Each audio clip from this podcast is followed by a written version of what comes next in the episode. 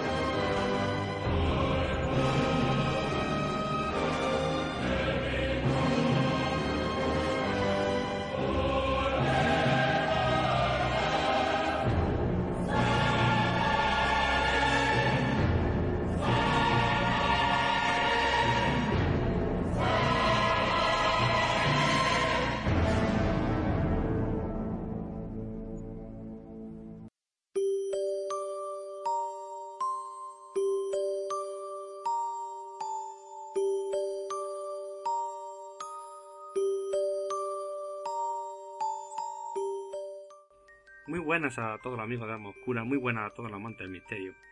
Hoy quería abrir el programa diciendo que hay invitados a los cuales no hace falta casi presentar ya, ¿no? Ya que para muchos de los que nos gusta el misterio, para muchos de los que buscamos una ventana hacia el insólito, tenemos una cita todos los domingos con la familia milenaria en nuestras televisiones. Yo le llamo familia milenaria a ese equipo, ¿no? De Ica Jiménez, de la nave del misterio, porque realmente casi que se convierte en nuestra familia, ya que todas las semanas Esperamos con ansia qué misterio nos traerán o qué historia nos regalarán. Y es que para mí, mm, queridos oyentes, es para mí un honor traer aquí, Alma Oscura, a uno de los integrantes más activos de esa nave de misterio. Hoy tenemos como invitado a Javier Pérez Campo. Creo que no hace falta las presentaciones, pero aún así sí me gustaría que conocieran un poco la figura de Javier. Y es que Javier, que de mi quinta, tengo que decirlo, de 1989, es una de esas personas que te enseña que si sigues tus sueños eres capaz de alcanzarlo. Con solo 16 años, 16 años, bastante joven, Javier ya se encontraba en diversos medios de comunicación, rescatando historias ocultas y fenómenos extraños. Era redactor y productor del desaparecido programa y querido por todos Milenio 3 de Cadena Ser, y actualmente es reportero de Cuarto Milenio de la Cadena 4. Además, ha colaborado en diversos medios como Onda Cero, Punto Radio, Tele5, la propia cadena SER. Y, como no, ha estado colaborando con revistas tan míticas ¿no? y tan antológicas como Año y Más Allá. No debemos descartar sus dos grandes libros, ¿no? Sus dos libros, sus dos obras que están ahora mismo en la calle, que son En busca de lo imposible y Eco de la tragedia. Y es que mm, ese éxito de esas baseles, ¿no? Que se han convertido en baseles nacional que se ha convertido en esos dos libros, es fruto del trabajo arduo que realiza Javier Pérez Campos. Es normal ver a Javier trabajando en el rescate de antigua historia de la hemeroteca o dando voz a esos testigos que se han encontrado cara a cara con lo imposible. Por lo tanto, hago una invitación. ¿Quieren acompañarnos a tanto a Javi como a mí en esta tertulia para hablar de temas totalmente fascinantes? Pues bienvenidos una semana más. Alma Oscura, estáis todos invitados y esta es vuestra casa. Adelante.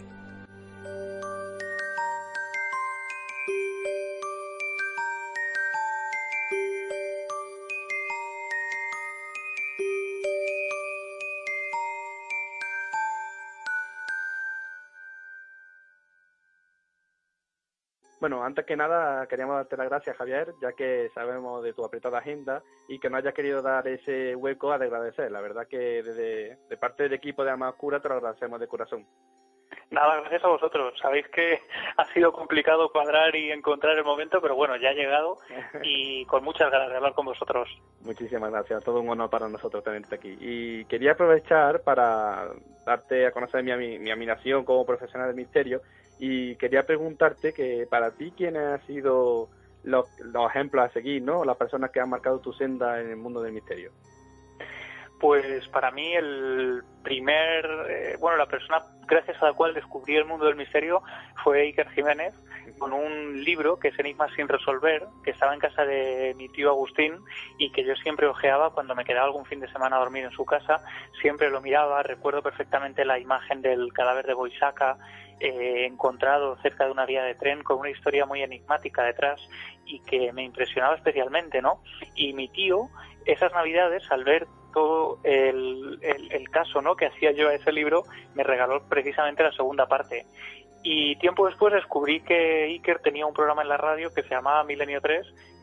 Mm, empecé a escucharlo porque desde muy joven me encantaba todo esto del misterio, de la investigación y bueno, quedé fascinado ¿no? por la imagen de, ese, de esa persona, de ese aventurero que dejaba todo para investigar aquello que a lo que nadie le prestaba atención, ¿no? Y había escenas en la en el libro Enigmas sin resolver como un momento en el que Iker cuenta que una noche buena, eh, cuando todo el mundo está cenando en familia, en las casas, él está saltando una verja eh, helado de frío para llegar al pueblo de Ochate. Y esa imagen del personaje solitario que se enfrenta a una aventura en completa soledad Mm, completamente a contracorriente de lo que la gente está haciendo en ese momento, me pareció tan eh, romántica, ¿no? Que quise seguir esa senda y fíjate, eh, pues curiosidades de la vida, al final he terminado pues trabajando con la persona que me inició sin él saberlo en este mundo y a la que admiro profundamente. Esa, esa figura romántica, ¿no? llama tanto la atención, ¿no? Que por lo menos a mí, lo que a mí personalmente, me, encantaría poder hacerlo, la verdad. Sí, sí, no, y al final, eh, Jorge, todos lo hacemos, porque cuando te interesa el misterio, cuando estás en la búsqueda, da igual que viajes de punta a punta de España o que viajes a algún pueblo cercano a tu ciudad, como yo he hecho, ¿no? Antes de trabajar en Cuarto Milenio, eh, yo recuerdo perfectamente viajar a Daimiel, viajar a pueblos cercanos a Ciudad Real, de donde yo soy, para buscar eh, el misterio, ¿no? Y incluso en la propia ciudad, al final, lo importante es los ojos con los que uno se enfrenta a, su entorno, ¿no? Ya no es solo el entorno lo que te condiciona esa aventura. Y, recuerdo perfectamente, había un libro, bueno, hay un libro muy recomendable que es La Noche del Miedo de Iker, en el que en un fragmento él habla precisamente de que cuando todo el mundo está pendiente del partido de fútbol de turno, del cubata, del bajarse de internet, eh, en todo ese barullo habitual en el que estamos imbuidos la mayoría de las personas, de pronto él estaba alejado de todo eso, pendiente de conseguir el último dato de una historia para conseguir a un testigo, es decir, eh, de pronto absorto en una aventura que le mantenía casi en un universo paralelo al que vivimos el común de los mortales, ¿no? Y eso es lo bonito de la investigación. Al final no importa el irse a un lugar recóndito, sino el meterse de verdad en una aventura, el apasionarse por ella y el intentar llegar hasta el final. Esa pasión, ¿no? Por el, por el misterio lo que se debe transmitir. Sin duda. Y yo creo que eso, eh, al final, eh, va dentro de, la persona, ¿no? Y de las ganas que uno le pone, de la pasión, y, es así, uno puede sentirse alejado del mundo en su propia casa. Y me gustaría saber, me gustaría conocer tu forma de trabajar, Javier. Eh, ¿Cómo afrontar una nueva investigación? ¿Cuáles son los pasos que crees que, debe, que se debe dar para que finalmente salga una nueva investigación?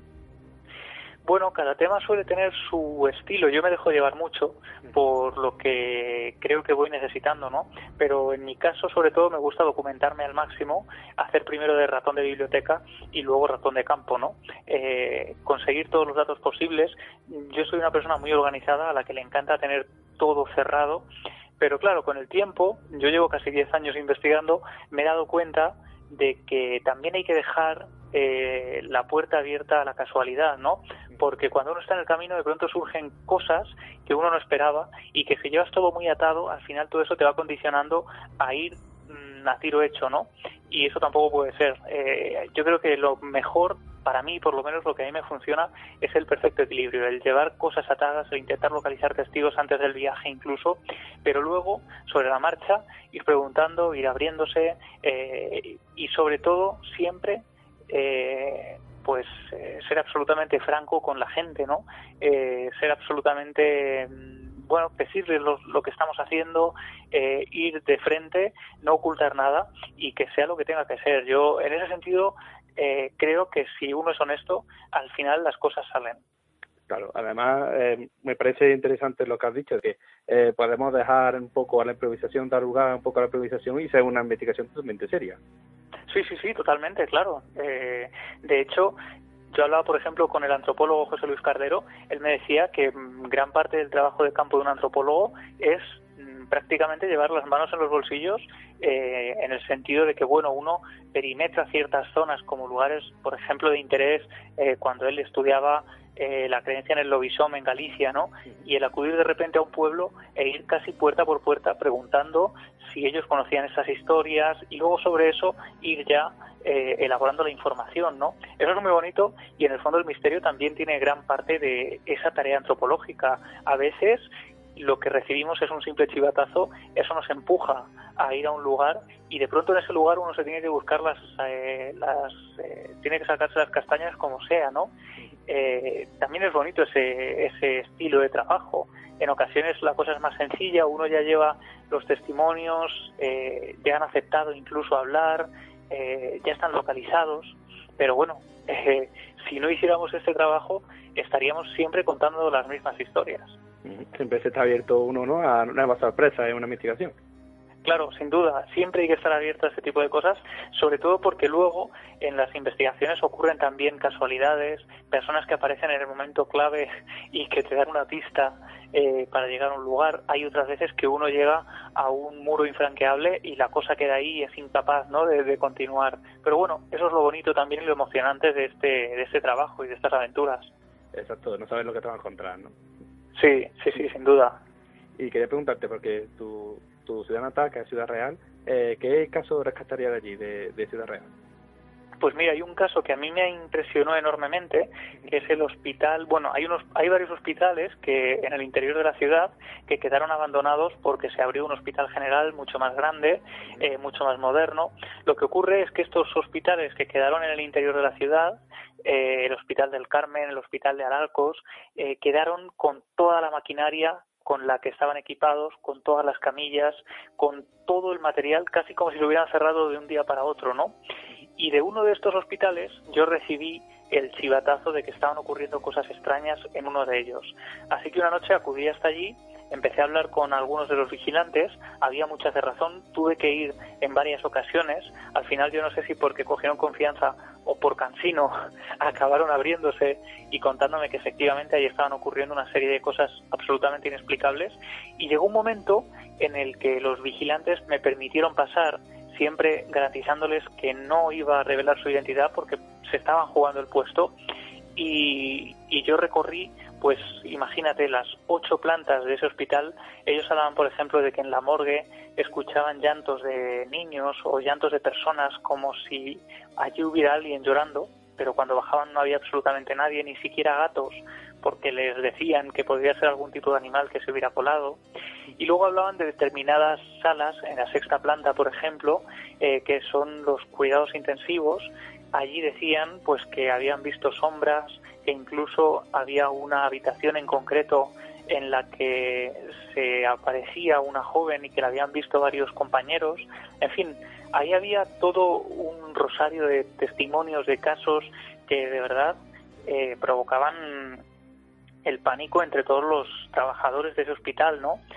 Y en varias ocasiones yo recorrí ese edificio, a veces a solas, eh, porque además lo, lo impactante es que estos pobres trabajadores tenían que ir fichando planta por planta y por culpa de la crisis habían despedido a los compañeros que antes trabajaban en parejas. De repente se veían trabajando completamente solos en ese edificio, teniendo que cruzar pasillos casi kilométricos para pasar la tarjetita y, y, poder ir fichando, ¿no? Y todo esto con el edificio en completa oscuridad porque no podían encender las luces. Y además recuerdo perfectamente que decía uno de ellos que en un ataque de pánico eh, se había visto solo en medio de un pasillo, incapaz de ir para adelante o para detrás porque estaba aterrorizado y los fusibles, él necesitaba cuanto antes ver luz, tener luz para ver lo que había a su alrededor, pero eh, lo, la caja de los fusibles estaban al fondo de un pasillo eterno, ¿no? Y aquello me impresionó enormemente. Y yo recuerdo perfectamente también que hubo un momento, ellos decían que los ascensores se ponían en marcha solos y yo presencié ese momento. Estábamos en la segunda planta, los vigilantes estaban allí contándome algunas cosas y de repente, sin ninguno de nosotros haber tocado nada, el lugar estaba completamente vacío, no había nadie más. Eh, el ascensor bajó hasta la segunda planta donde estábamos nosotros y se abrió delante de nuestras narices. un suceso totalmente extraño.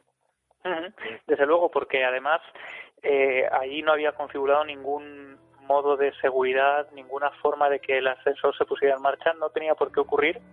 Y también nuestras grabadoras, yo llevaba conmigo una grabadora y captaron eh, sonidos, una voz que decía afuera y que se notaba clarísimamente eh, en la zona de, de la entrada de urgencias Luego un familiar muy cercano que es médico me dijo que en esa zona en la que yo había captado una voz que decía fuera, eh, no era extraño encontrar momentos en los que un médico eh, utiliza el desfibrilador para intentar reanimar a una persona y que la palabra que se dice antes de aplicar el desfibrilador es fuera.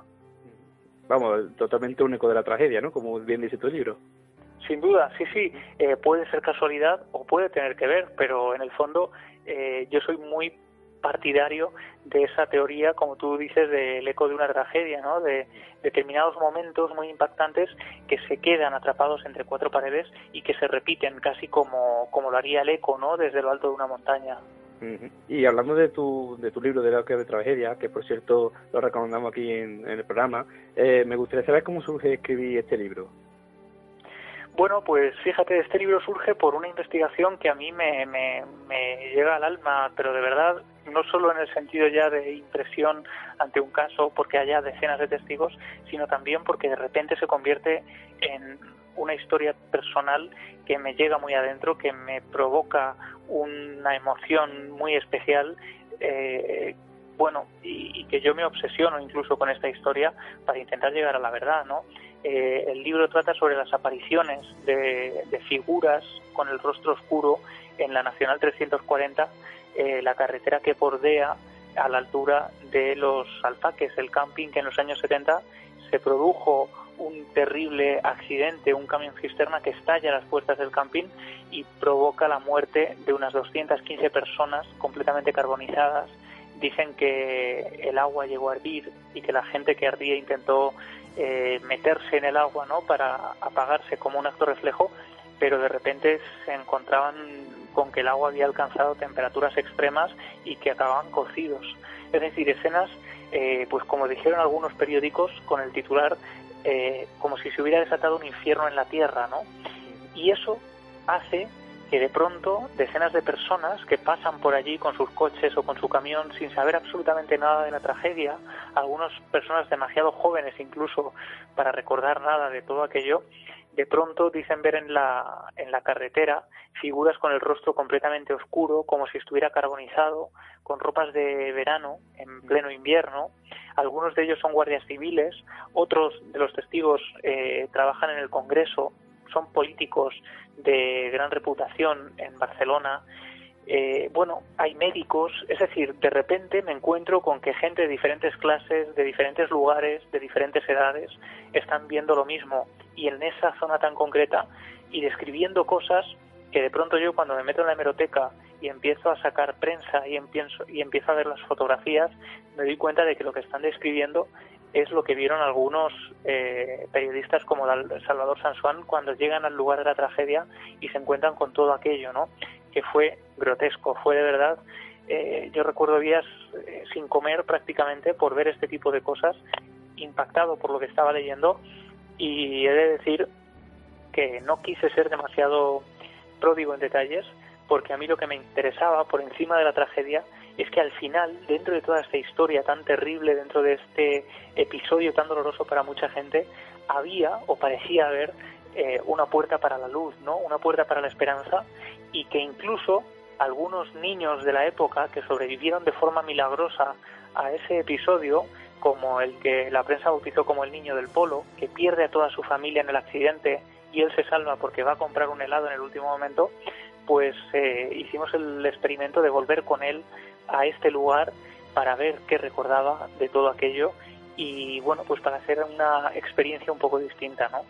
Y he de decir que, que para mí desde luego es la investigación más impresionante a la que me he enfrentado nunca, la más emocionante en todos los sentidos de esa palabra, en todas sus acepciones, y creí pues que, que tenía que hacer un libro para plasmar en él todo lo que me había ocurrido. Me habían ocurrido tantas cosas que pensaba que si no las ponía en orden eh, no iba a conseguir atar cabos, ¿no? Así que también fue una forma pues de, ordenar todas esas ideas y de dar una cohesión a, toda esta investigación.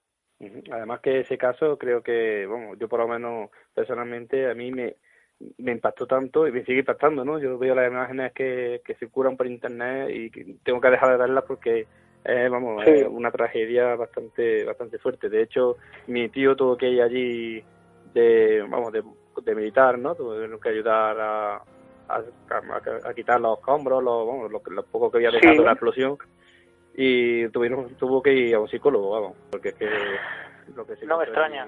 lo que se encontró allí es bastante eso, eso le ocurrió a muchísima gente, sí. Eh, gente que llegó allí muy joven, además, precisamente como tu tío, ¿no? Que llegaron de servicio, obligados prácticamente a hacer una función, eh, pues que yo creo que no habían imaginado que harían nunca en su vida y que se encontraron con algo que les dejó muy choqueados, ¿no? Eh, hay fotografías, por ejemplo, incluso de, de un cementerio cercano donde van apilando los cuerpos y donde a mí me contaban cuando fui al lugar que los, los trabajadores, algunos de ellos voluntarios del pueblo, otros militares, eh, pues iban repartiendo cuencos de leche con menta para ponerse en las narices, ¿no? Por el olor a, tan terrible a todos los productos químicos, al, a la propia carne quemada, ¿no? En fin, una serie de detalles que yo creo que por mucho incluso que veamos y que leamos, eh, seremos incapaces de imaginar. Totalmente de acuerdo. Tiene que ser indescriptible ese, ese momento y ojalá que no pase nunca más. Sin duda. Y quería preguntarte, porque claro, con todo esta, ¿no? Con este, todo este drama que hay detrás, ¿cuál es la sensación que da la llegada al lugar? La primera sensación que, que, que, sentiste. pues a mí me impresionó muchísimo. Yo no sé eh, si por eh, todo lo que llevaba yo en la mente, ¿no? Cuando llegué allí por primera vez, o porque realmente eh, allí hay algo, ¿no? Hay algo que todavía como un eco se repite constantemente, pero sí que es cierto que el lugar produce una sensación para mí de desagrado y, de tristeza, una tristeza como muy especial, una densidad muy fuerte. Y yo hice la prueba la experiencia de volver allí con Paloma Navarrete del grupo EPTA, ella es sensitiva y desde luego yo pongo la mano en el fuego por ella porque yo he viajado con ella sin sabiendo que no le facilitaba absolutamente ningún dato y de repente ella ha acertado en cosas eh, alucinantes, ¿no? Eh, hasta el punto de casi estar reproduciendo los eh, o viendo lo que nos cuentan los testigos de una forma imposible, es decir, estadísticamente las veces que Paloma ha acertado sobresaldrían a cualquier estadística. Y Paloma, nada más llegar allí, no solo vio cosas que tenían mucho que ver con algunas tragedias muy personales, es decir, ya no hablamos de un accidente o de datos que ella podría, podría haber obtenido a través de la prensa, no. Estamos hablando de datos concretos de familias concretas que tenían una historia ¿no? relacionada con ese lugar. Y además ella, eh, de repente también recuerdo perfectamente que llega un momento a un lugar del camping en el que dice, a partir de este punto exacto, yo doy un paso y dejo de sentir esta angustia y este malestar. Vuelvo un paso atrás y vuelvo a sentirlo. Cuando yo saco el mapa del accidente, resulta que el punto en el que estaba Paloma es una especie de barrera invisible en, el que se, en la que se cortó el fuego por completo. Es decir, de ahí en adelante no había ocurrido nada. Eh, el fuego se paró de forma pues casi no sé, inexplicable, por así decirlo. Bueno, era un lugar en el que ya eh, había parado ¿no? El, fuego y no había causado daños. Y Paloma acertó hasta en eso, en ese detalle. Y bueno, eh, yo ya te digo, yo para mí ese lugar tenía algo, incluso hice también la experiencia de volver por allí de noche completamente a solas y no era un lugar cómodo de visitar. Y quería preguntarte, Javier, eh, ¿cuáles son los fenómenos paranormales que allí se presentan, aparte de estas visiones de, sombras, ¿no? Eh, si, eh, ¿Sabes qué, qué fenómenos paranormales se presentan allí? Pues mira, nos hablaron, por ejemplo, de que ya a los pocos años de producirse la tragedia, había personas que se acercaban a ese lugar. Claro, los años 70, finales de los 70 ya, es el boom de, la mm, de la eh, parapsicología, Jiménez del Oso empieza a entrar en escena, ¿no? Ya teniendo además un impacto muy fuerte en la gente que ve el programa, que lee sus libros, las colecciones. Así que había mucha gente que empieza a acercarse allí con grabadoras en mano para intentar obtener psicofonías y por lo visto empiezan a aparecer, efectivamente, empiezan a aparecer en las grabadoras voces que no debían estar allí. No solo eso, sino que nos hablan, por ejemplo, de una máquina de escribir que estaba dentro del camping en la zona de la, de la recepción y que algunos veían teclear sola cuando el camping estaba a punto de cerrar. Eh, nos hablaron de, incluso de pasos en la zona de la playa, eh, un grupo de amigos que estaban allí pasando una noche y que de repente empiezan a notar como si alguien se estuviera acercando a ellos, escuchan los pasos clarísimamente hasta el punto de que todos dirigen la mirada a un mismo punto y, y van siguiendo esa caminata que acaba perdiéndose casi en dentro del agua, ¿no? Es decir, había todo tipo de, fenómenos. Lo que ocurre es que en los pueblos de, alrededor, la gente, lógicamente, seguía sintiendo y sigue sintiendo todavía hoy el dolor, porque muchos eh, cogieron sus coches particulares en la, en la, cuando ocurrió la tragedia y corrieron hacia el camping para montar en el coche a los heridos, para trasladarlos a hospitales, para trasladar cadáveres, eh, iban con pañuelos por la ventanilla para avisar a los coches de adelante de que llevaban heridos dentro. Es decir, que allí, como es lógico, tienen la tragedia todavía muy reciente, tienen imágenes metidas eh, casi en la retina y para ellos hablar de todo esto les produce un rechazo que yo comprendo perfectamente. Además, totalmente comprensible, vamos, pero desde luego lo que tú decías, que donde hay oscuridad también hay luz, ¿no? Y siempre sale a relucir esta buena gente, esta buenos hechos, de, de estas buenas acciones de la, de la gente. Y eso yo me quedaría también con eso también, ¿no? De, en ese caso en concreto. Sin duda, sin duda. Ellos actuaron heroicamente. El pueblo de San Carlos de la Rápita, que es el que más cerca se encuentra de, del camping, eh, pues la gente mayor todavía recuerda todo aquello, ¿no?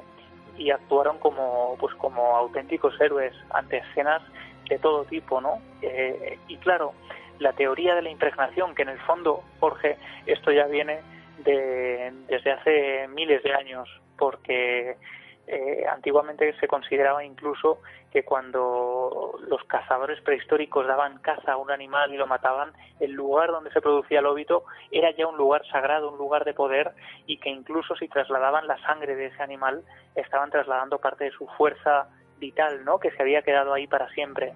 Es decir, que todo este tipo de cosas que parecen quizá del siglo XVIII ya venían desde eh, épocas pretéritas, ¿no? Desde luego, aquí siempre, todos los casos que hemos sacado, ¿no? A relucir, siempre decimos lo mismo, es casualidad o no, pero siempre que hay una tragedia, detrás, una, una historia de tragedia, una historia de, de dolor, siempre al final sale a relucir estos fenómenos paranormales, ¿no? Sí, sí. Eh, la gente luego dice, bueno, claro, ¿qué ocurre? Eh, ¿Por qué nunca se manifiestan momentos agradables, momentos...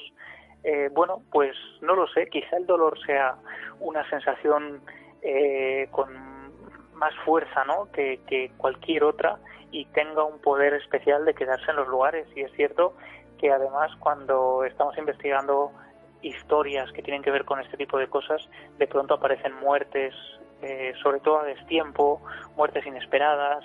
Eh, bueno, es una constante que parece eterna, que siempre está ahí. Y bueno, puede ser casualidad o no, pero tenemos que barajar todas las posibilidades. Y cuando de repente encima resulta que hay coincidencias entre esas muertes y los fenómenos que se manifiestan, pues bueno, ya da mucho más que pensar, claro. Por supuesto, estoy totalmente de acuerdo. Y aparte de este caso, ¿cuál es el segundo, digamos, el segundo caso que más te ha impresionado? Porque, bueno, has dicho que ha sido la, la investigación, ¿no? Que más te ha impresionado como personalmente. ¿Cuál sería el segundo? ¿Cuál te quedaría? Bueno, hay muchos casos. Eh, me costaría mucho elegir, pero, por ejemplo, eh, yo recuerdo muy vivamente la noche, por ejemplo, en el Hotel Corona de Aragón, solo un año después de la tragedia de los alfaques en Zaragoza, un terrible incendio todavía no aclarado que también eh, hace que mucha gente acabe lanzándose por los balcones, ¿no?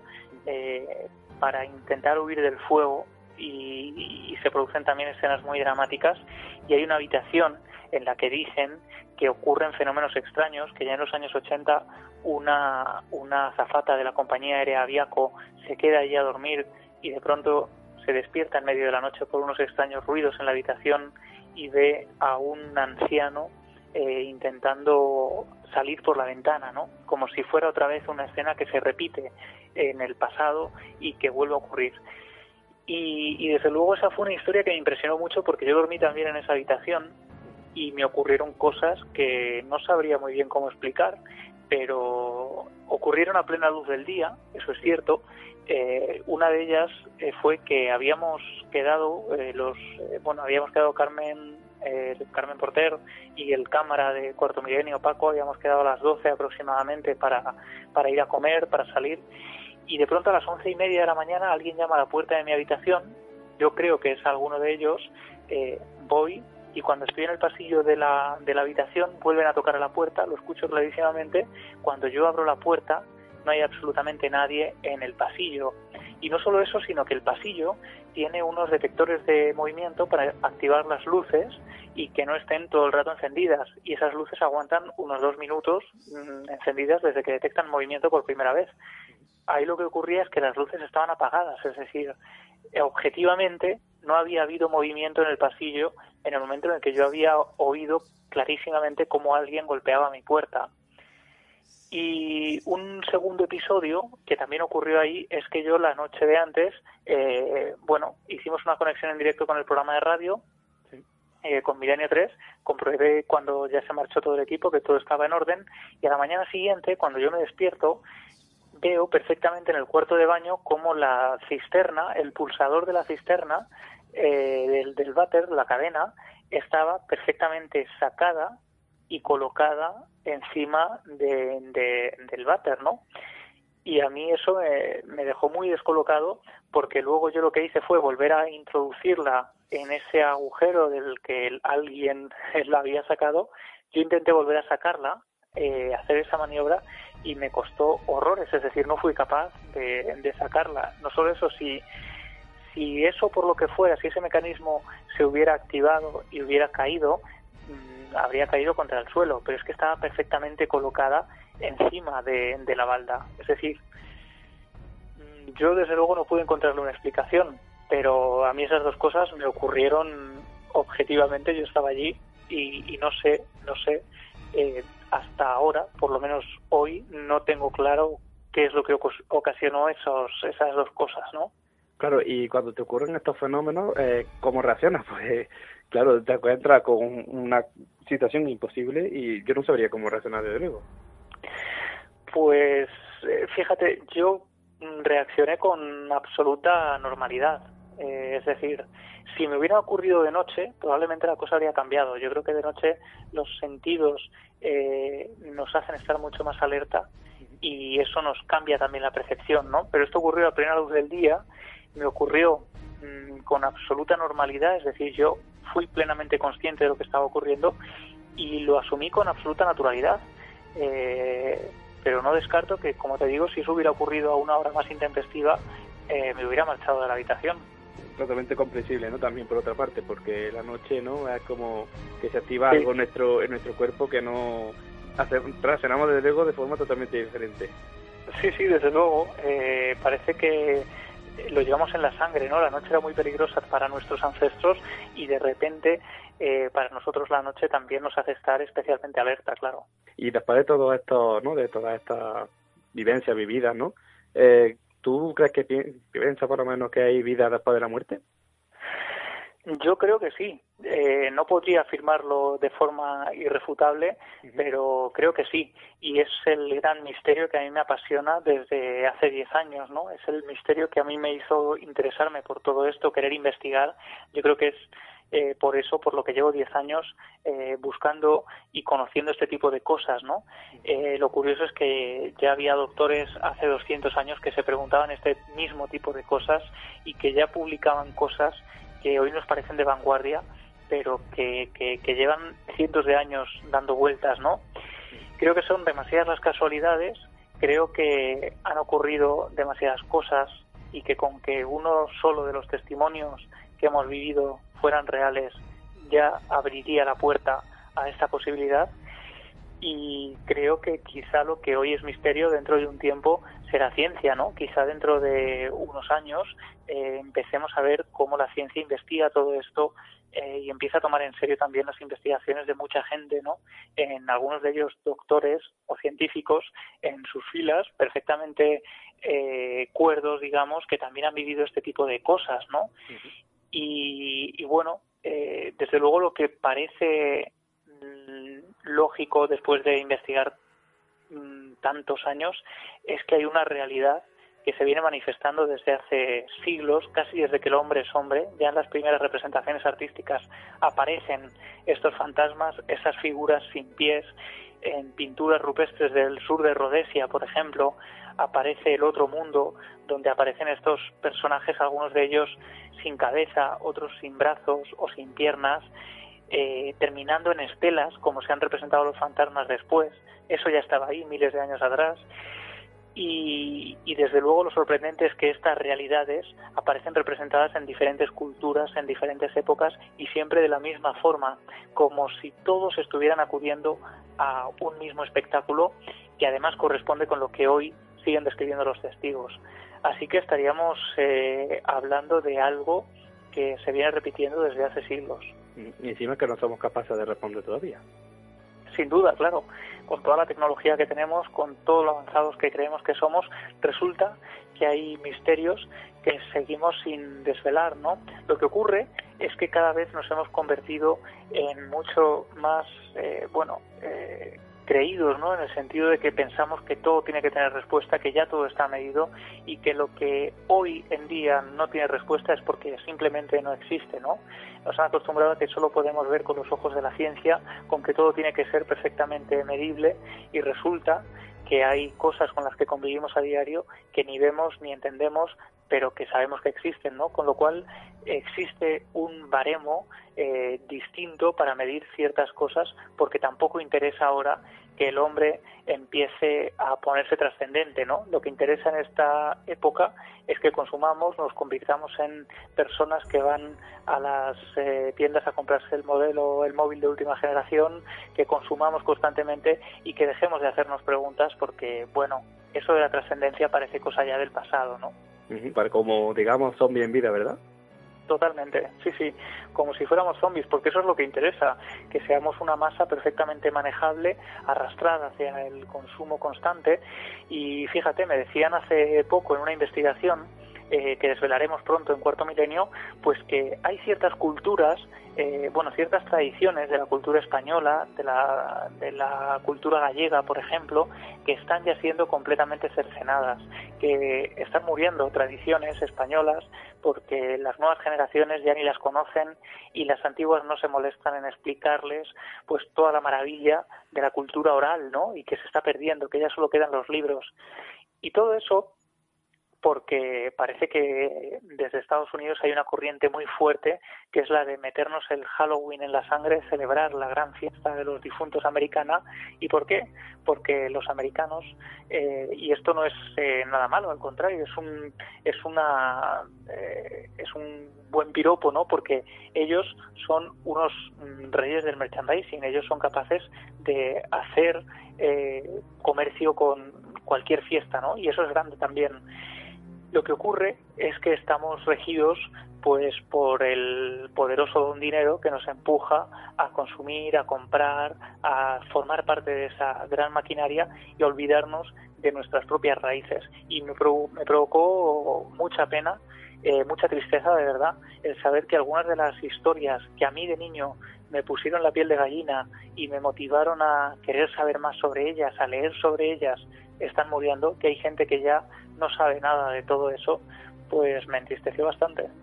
La verdad que es una pena que tradiciones tan bonitas, ¿no? Como tenemos aquí en España, como visitar a estos difuntos, a estos familiares difuntos, a los cementerios y demás, ya se está perdiendo. se está Yo, mira, yo tengo la mi, experiencia personal porque vivo justamente al lado del cementerio de, de Córdoba. Vivo a cinco, bueno, cinco minutos bajo de mi portal y me encuentro el cementerio.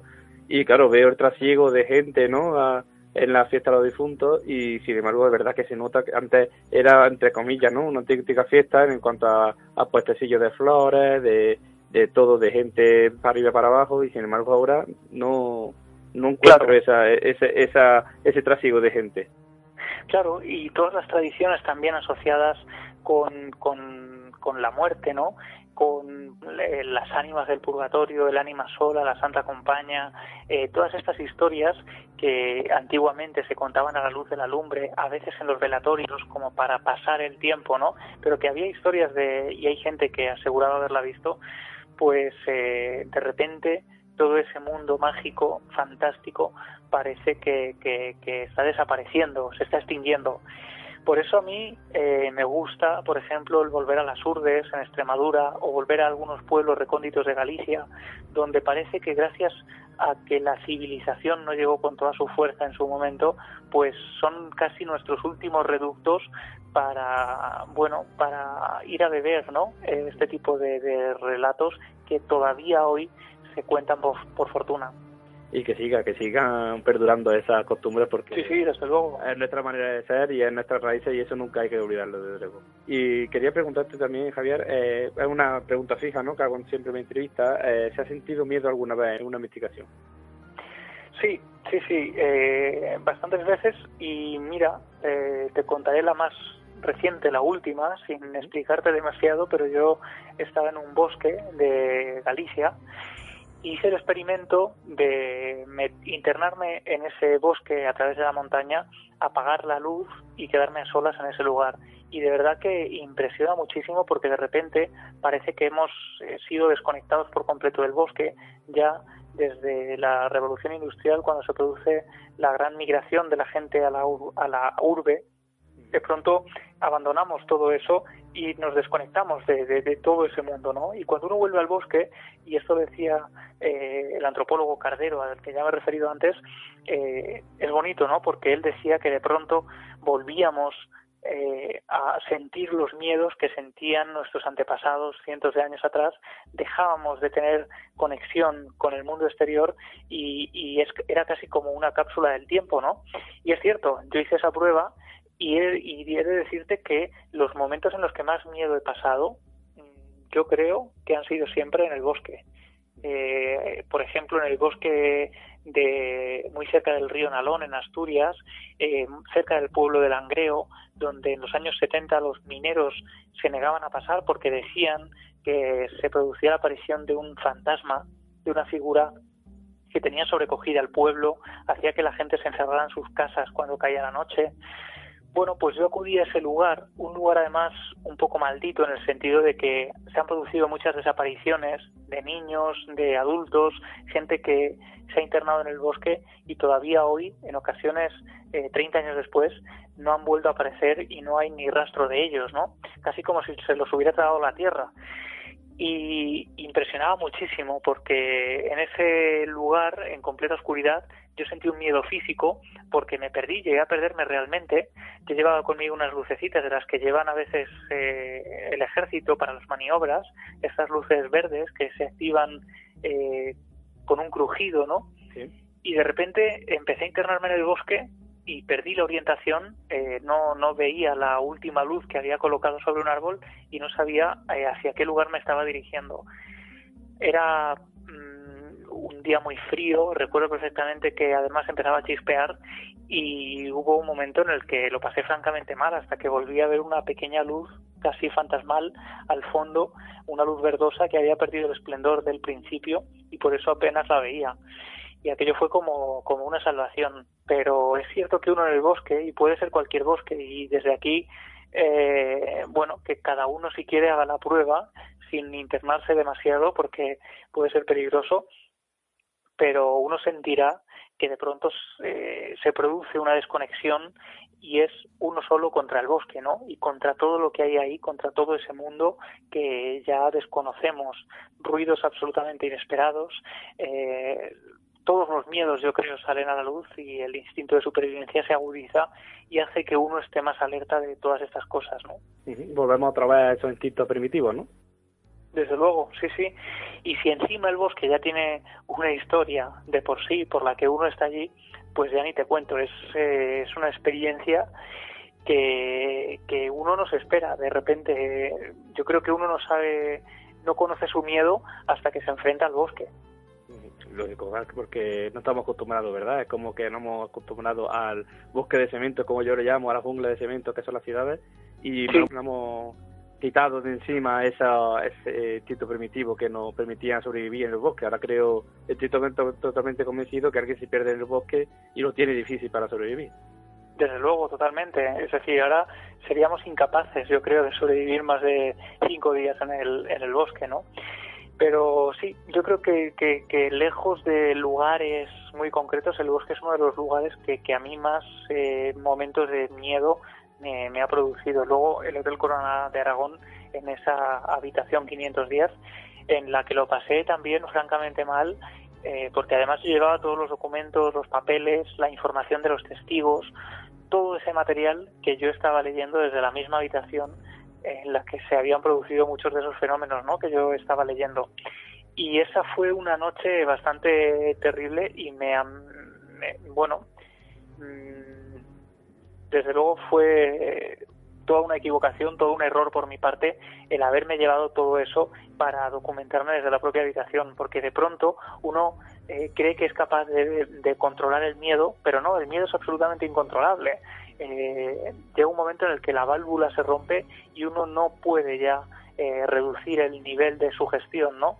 Y eso sí que puede ser peligroso también en determinados momentos. En un hotel, bueno, no pasa absolutamente nada, pero si eso te ocurre en medio del bosque y uno echa a correr por un impulso casi inconsciente, pues puede sufrir un accidente, ¿no? Eh, algo así me ocurrió también en Ibiza, en un, en un, en un en lo alto del monte, donde en el año 72 se produce un terrible accidente y mucha gente, de un accidente de avión, eh, mueren más de 200 personas y mucha gente empieza a eh, vivir fenómenos extraños en ese lugar, en medio de acampadas, escuchan voces, gritos a su alrededor.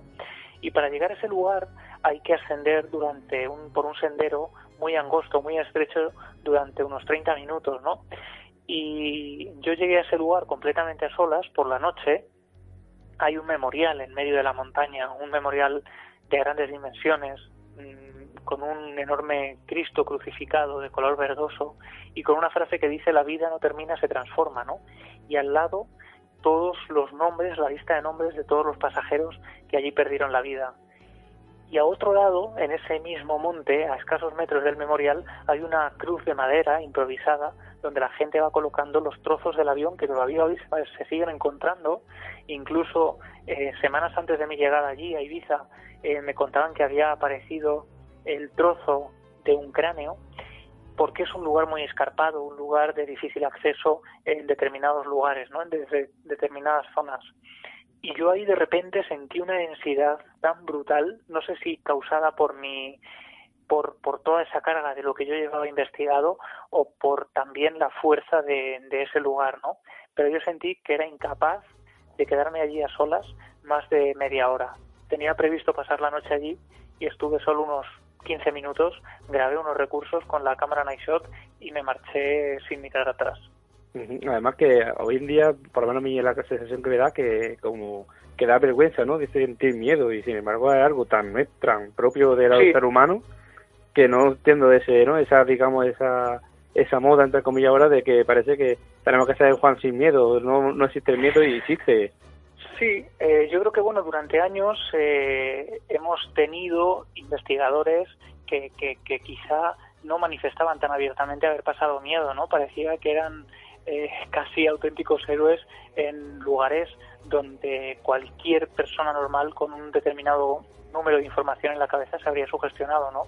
Yo no me avergüenzo desde luego si, si es real, ¿no? Si he pasado miedo de verdad, no me avergüenza decirlo, porque si no pasara miedo en determinados lugares sería un mal síntoma, ¿no? Un síntoma o bien de que no estoy vivo o bien de que no me creo lo que estoy contando, de que voy con una actitud que no es la que correspondería, ¿no? Eh, yo creo que el miedo es algo absolutamente normal y forma parte también de, una investigación. Porque en el fondo, quién sabe, eh, Jorge, si el miedo lo que nos hace es activar una antena que nos conecta con esa otra realidad, ¿no? A lo mejor nos han engañado, a lo mejor lo que durante muchos años nos han hecho creer que su gestión no es más que una antena que nos hace estar mucho más eh, sensibles a esas otras realidades que quizá nos rodean. Igual que durante el día, uno no es igual que durante la noche. Uno por la noche los sentidos están mucho más agudizados, los ruidos parecen mucho más nítidos, cualquier cosa nos parece mucho más peligrosa, incluso eh, a nivel psicológico, sabemos que hay determinados asuntos que si nos llegan por la noche nos parecen un mundo y cuando llega el día, ¿no? Cuando llega la luz del día y volvemos a recordar todo eso, eh, lo podemos asumir de otra forma y decir, pues tampoco entiendo cómo me he podido agobiar tanto, ¿no? Pues quizá el miedo sea un paso más en ese estado para activarnos un sexto sentido, llamémoslo como queramos. Es una teoría más, claro. efectivamente, además pienso que es un mensaje bastante positivo y que me gusta que se lo diga a nuestros oyentes, ¿no? que nos están escuchando, porque, claro, mucha gente me dice como avergonzada que ha pasado miedo por una situación y yo eso digo siempre, que, que, es lo, que es lo natural ¿no? de ser humano. Claro, claro, claro lo antinatural sería vivir como algo normal, algo que no lo es, ¿no? Eh, eso ocurre mucho con los testigos, que de pronto ellos te cuentan, eh, off the record, que sí, que hay determinado episodio que les ha producido mucho miedo, pero cuando pones la cámara o cuando pones la grabadora, ellos tampoco quieren recrearse en eso, simplemente te cuentan lo que les ha ocurrido, pero bueno, tampoco quieren reconocer que eso les ha impresionado, ¿no?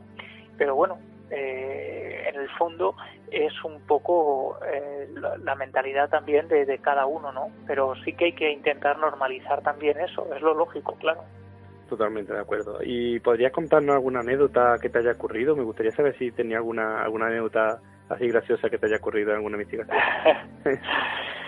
pues anécdotas muchísimas, porque claro, cada aventura es un mundo, ¿no? Eh, recuerdo perfectamente, eh, por ejemplo, estar grabando en una casa de Madrid donde una familia decía que estaba viviendo aterrorizada por un poltergeist porque, bueno, les lanzaban objetos, veían sombras de figuras en la habitación de la niña, eh, les ocurrían todo tipo de cosas.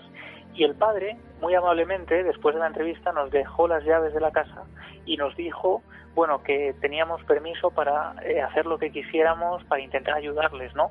Así que montamos un dispositivo enorme, eh, llevamos a, José Manuel Nieves y a Santiago Vázquez también a, esa investigación, estuvieron en la casa haciendo todo tipo de pruebas, colocamos cámaras y hubo un momento en el que estábamos todos dentro de la vivienda y empezamos a escuchar claramente cómo alguien forcejeaba la puerta eh, nosotros teníamos permiso para estar allí, los, la familia nos había dicho que ellos no iban a pasar para no entorpecer nuestra labor, así que nos quedamos todos mirando, imagínate la escena en el salón, el salón lleno de gente, eh, en completo silencio, las cámaras estaban grabando, había cámaras de vídeo, había grabadoras de audio, y de repente se abre la puerta entra una joven, una chica, enciende la luz, era la hija de esta familia a la que nadie había avisado de que íbamos a estar allí.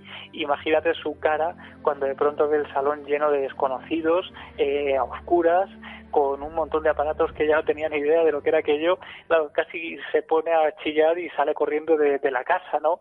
Hasta que tuvimos que explicarle, no, no, tranquila, tranquila, no llames a la policía porque eh, de pronto nos iban a hacer ahí un, un, un cacheo, ¿no? Y, y aquella fue muy divertida. Eh, hasta que ya la chica entendió, ¿no? Y, pero pensaba que cualquier cosa que le decíamos ella pensaba que era eh, o que le estábamos vacilando o que era una excusa barata, ¿no? Y que le estábamos desvalijando la casa. Hombre, claro, es que no se cuenta todos los días uno en su casa al equipo de cuarto milenio con todo el aparato, ¿no? Allí en directo. sí, sí.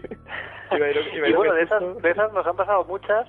Eh, recuerdo perfectamente también, por ejemplo, eh, ir por Belchite, por el pueblo muerto de Belchite, el pueblo viejo de Belchite en Zaragoza, donde también ocurren todo tipo de, de cosas y que yo también tuve unas experiencias muy fuertes allí.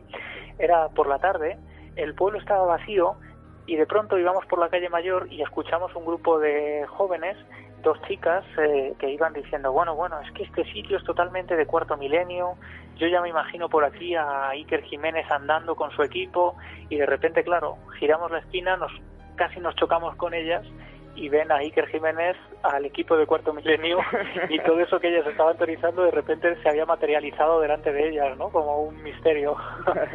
y, y su cara también, pues, fue un auténtico poema. Por supuesto, claro, tiene que ser eso buenísimo, ¿eh? De verdad que... Pero bueno, para que se le vea a la gente que no todo, es, todo no todo siempre es serio, ¿no? Sino que también tiene, todo tiene su momento, y tiene su momento de, risa, tiene su momento de seriedad, de incluso... Sí, sí, además... como he dicho.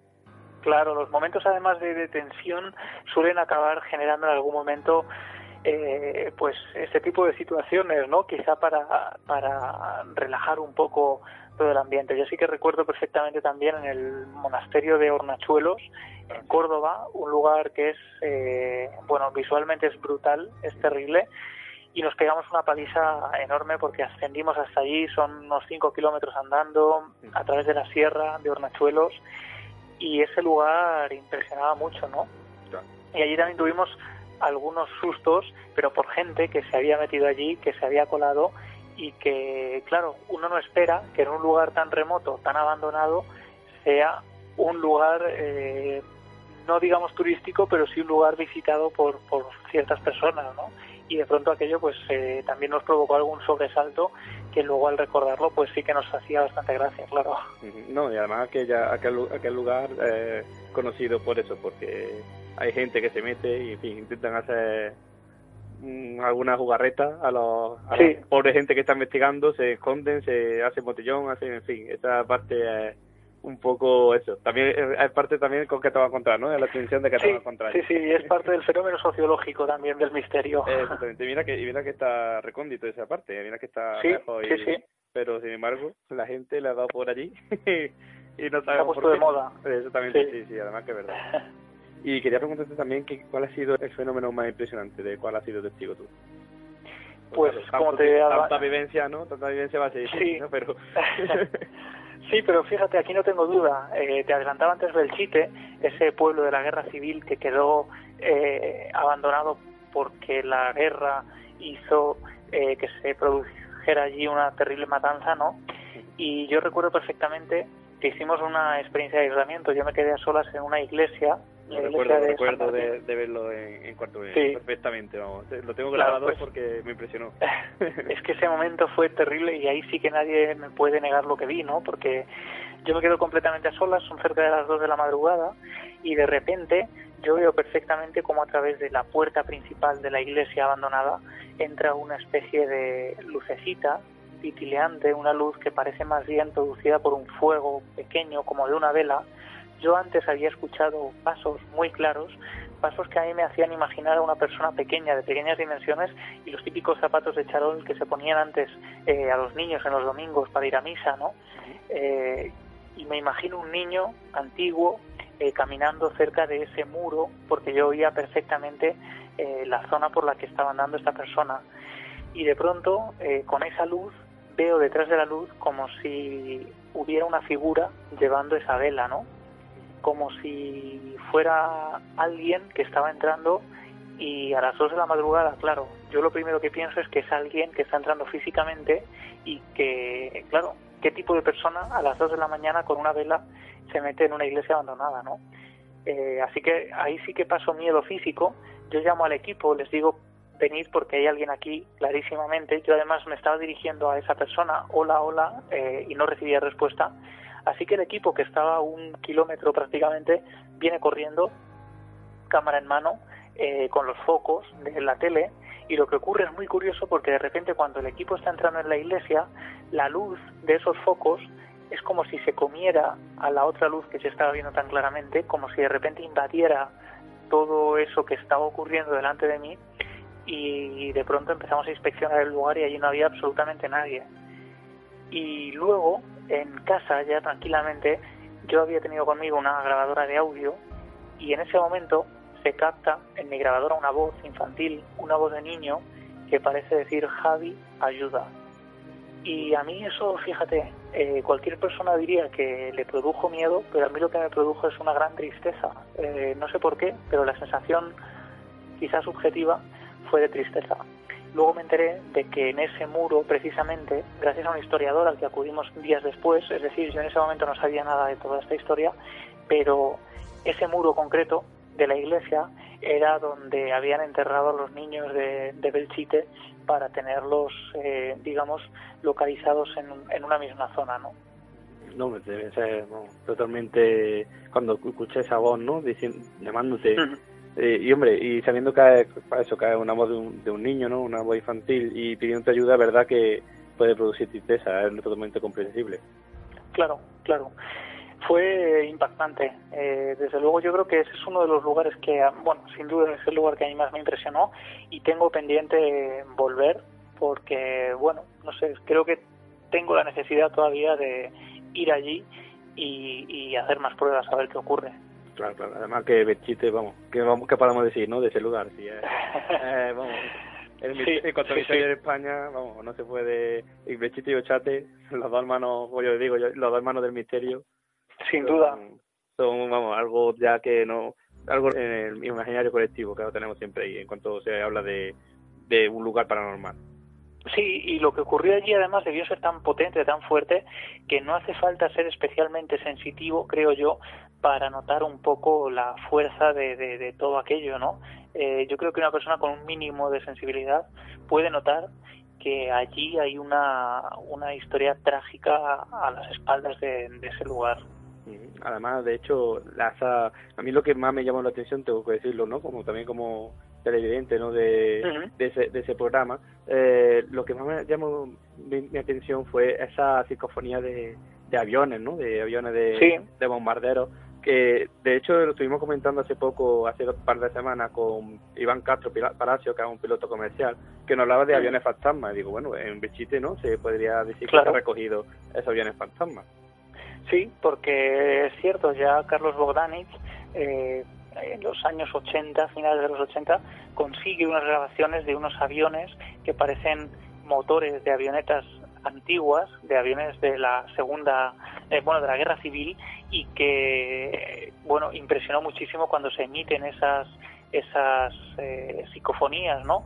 Pero nosotros captamos también sonidos muy similares, como de aviones antiguos, eh, incluso de disparos en la zona del donde está la fosa común, justo ahí, la grabadora que dejamos ahí capta unos golpetazos que parecen disparos eh, muy fuertes y que nos impresionaron a todos porque aquello nosotros estábamos delante cuando estábamos grabando, es decir, éramos plenamente conscientes de que esos sonidos que se habían registrado no se habían emitido, al menos de manera nítida o audible para el oído humano, eh, mientras nosotros estábamos allí. Además, claro, estamos sorprende más, ¿no? Porque son objetos en cierto modo, aunque sea pilotado, ¿no? En este caso por personas, pero claro, que se manifieste una persona, dice, bueno, puede ser, ¿no? Que haya pues, una conexión entre una dimensión y otra, pero que se, que se bueno, por lo menos a mí, para, para mi, opinión personal, que se manifieste un avión de, época pasada, eso es que a mí me, vamos, me fascina. Sí, sí, es casi como si de pronto se pusiera en marcha una escena antigua que, algo de algo que se produjo allí, ¿no? Y como si un episodio se estuviera repitiendo en bucle y de repente, pues parte de, de, todo ese mundo, eh, pues fuera pudiera ser registrado por determinados aparatos, claro. Y quería preguntar también, Javier, ¿cuál ha sido la, la investigación más difícil para ti? La más difícil, pues fíjate, yo te diría quizá eh, algunas de estas en las que hemos hecho trabajo eh, puramente de, campo, pues de ir con las manos vacías, ¿no? E intentar localizar testimonios. Eh, por ejemplo, eh, sin duda, mira, uno de los casos que me viene a la cabeza es cuando hice una ruta por algunos cementerios y lugares españoles de España donde se habían producido recientemente ritos satánicos por ejemplo, en el pueblo de El Viso de Toledo había un sótano de una casa abandonada donde alguien había utilizado sangre, no sabíamos eh, de qué animal, si es que era de algún animal, pues para pintar, por ejemplo, cruces invertidas, un pentáculo, eh, bueno, una serie de símbolos muy extraños. Lo que sí que pudimos comprobar es que era sangre, sin ningún tipo de duda, gracias a eh, gente de, pues de la talla de, Aitor Curiel, ¿no? Eh, gente que hizo pruebas del luminol, por ejemplo, doctores forenses, y que nos determinaron que efectivamente aquello era sangre de un, animal de grandes dimensiones, ¿no? Y luego había un pueblo de Cáceres, que es San Martín de Trevejo, donde eh, unas semanas antes había un grupo de personas que se había colado en la ermita del cementerio, había quitado la, eh, la, corona de espinas al Cristo, la había colocado en, la, en el altar, había puesto once velas, las había encendido, había colocado las tallas de la Virgen, por ejemplo, boca abajo, y había escrito Viva Satán en un muro, y habían celebrado, entre comillas, una misa negra eh, bueno, no sabemos muy bien con qué fines, ¿no? Y lo cierto es que allí en el ayuntamiento no querían ni oírnos hablar de todo aquello, eh, nos negaban incluso que se hubiera producido, aunque yo pude localizar a vecinos que nos confirmaban que aquello había pasado, que incluso habían enviado a un sacerdote a bendecir de nuevo la, iglesia, y, la gente estaba eh, realmente impresionada, pero en el ayuntamiento no hacían más que negarnos todo esto y además de muy malas formas, ¿no? Nos decían que nos teníamos que marchar, que marchar de allí y que de esto no, no teníamos que hablar. Y creo que esa fue una de las investigaciones más complicadas precisamente por eso, por la impotencia de pronto de toparte con el muro de las autoridades que no te permiten seguir avanzando y que, bueno, si por ellas hubiera sido, desde luego no habríamos sacado todo aquello a la luz. Y además parece como que cada vez que se inventa ¿no? al diablo, parece como que algo se activa también en nosotros que no, no queremos ni oír hablar de ello. ¿eh? Sí, sí, sí, desde luego. Nosotros eh, recuerdo con programas de Milenio 3 donde hablábamos de exorcismos o donde de pronto emitíamos sonidos, por ejemplo, del caso de Annalise Michel, y la gente nos escribía diciendo que estaban apagando la radio porque eran incapaces de escuchar todo aquello. Aunque fuera algo eh, a lo que la ciencia podría buscarle sus dudas, ¿no? Y decir si puede ser un enigma de nuestra mente. En el fondo es algo tan eh, profundo, algo a lo que estamos tan poco acostumbrados, que nos produce una repulsión espantosa. ¿Y cree que da a Javier Pérez Campo por, por investigar? ¿Qué misterio le queda por investigar o cree que, le queda por investigar? Bueno, muchísimos. Eh, yo, desde luego, no será por temas, porque me interesa todo y bueno, eh, me interesan tanto los temas clásicos como las cosas que nos van llegando, ¿no? Y los temas por descubrir. Yo creo que hay muchísimos temas por descubrir. Durante un año yo estuve encerrado en la, en la Biblioteca Nacional buscando en la prensa antigua, página a página, artículo a artículo, eh, casos y descubrí centenares de ellos. Es decir, parece que o nos dicen que esto del misterio ya está agotado, que en España ya hemos contado todo y resulta que yo en mi archivo personal pues tengo cientos de casos absolutamente inéditos a los que hincarle el diente, ¿no? Y por fortuna yo creo que cada vez iremos viendo que, que, hay una apertura mayor, que la gente está más dispuesta a contar cosas y eso nos irá facilitando pues el seguir investigando, ¿no? Yo por mi parte creo que hay mucho misterio y, incluso en las historias que tenemos asumidas como absolutamente normales, si empezamos a rascar descubrimos que casi siempre hay un misterio apasionante. De hecho, nuestro amigo que tú conoces también, Jorge Líbana, eh, nos dijo que nos dijo eso mismo, que todavía queda mucho misterio por, por descubrir y que incluso los casos que llegarían serían más, más impresionantes que los que tenemos ahora mismo descubiertos. Sin duda, lo que ocurre, Jorge, es que de pronto toda esa época de los 80 fue como muy mítica, 80, 90 incluso, aunque los 90 ya eh, con la, la televisión y todo el daño que hicieron algunos programas ¿no?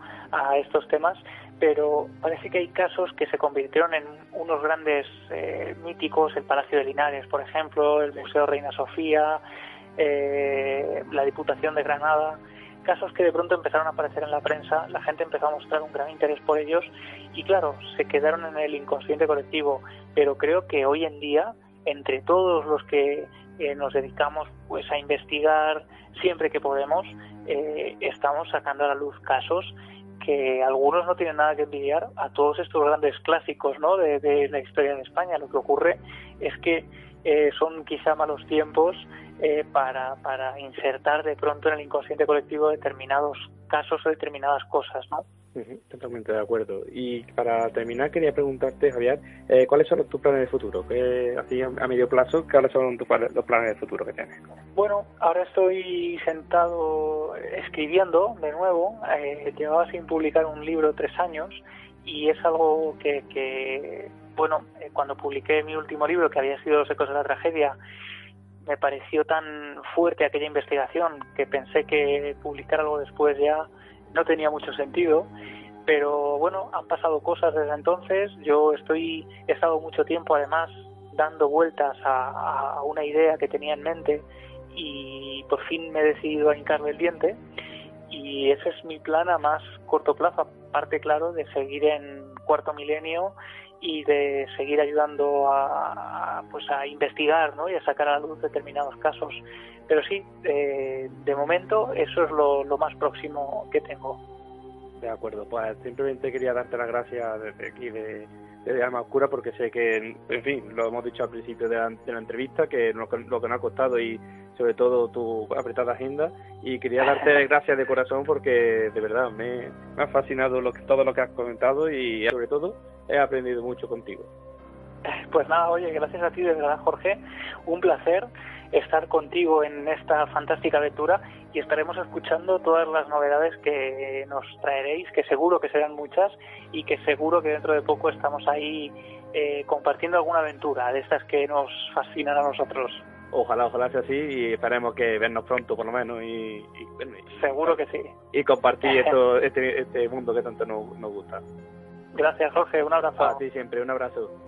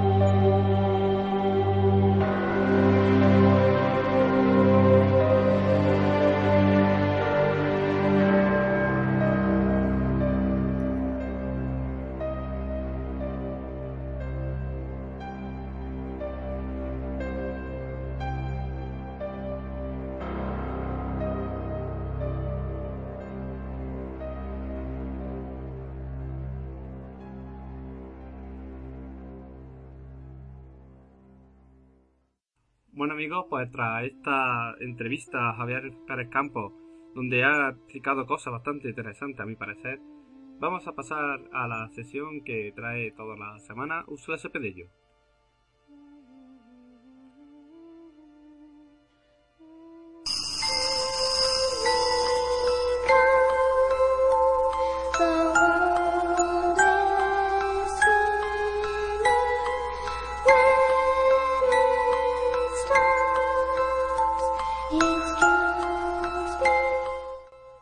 Noticias, sucesos, historias. Con Úrsula Cepedillo.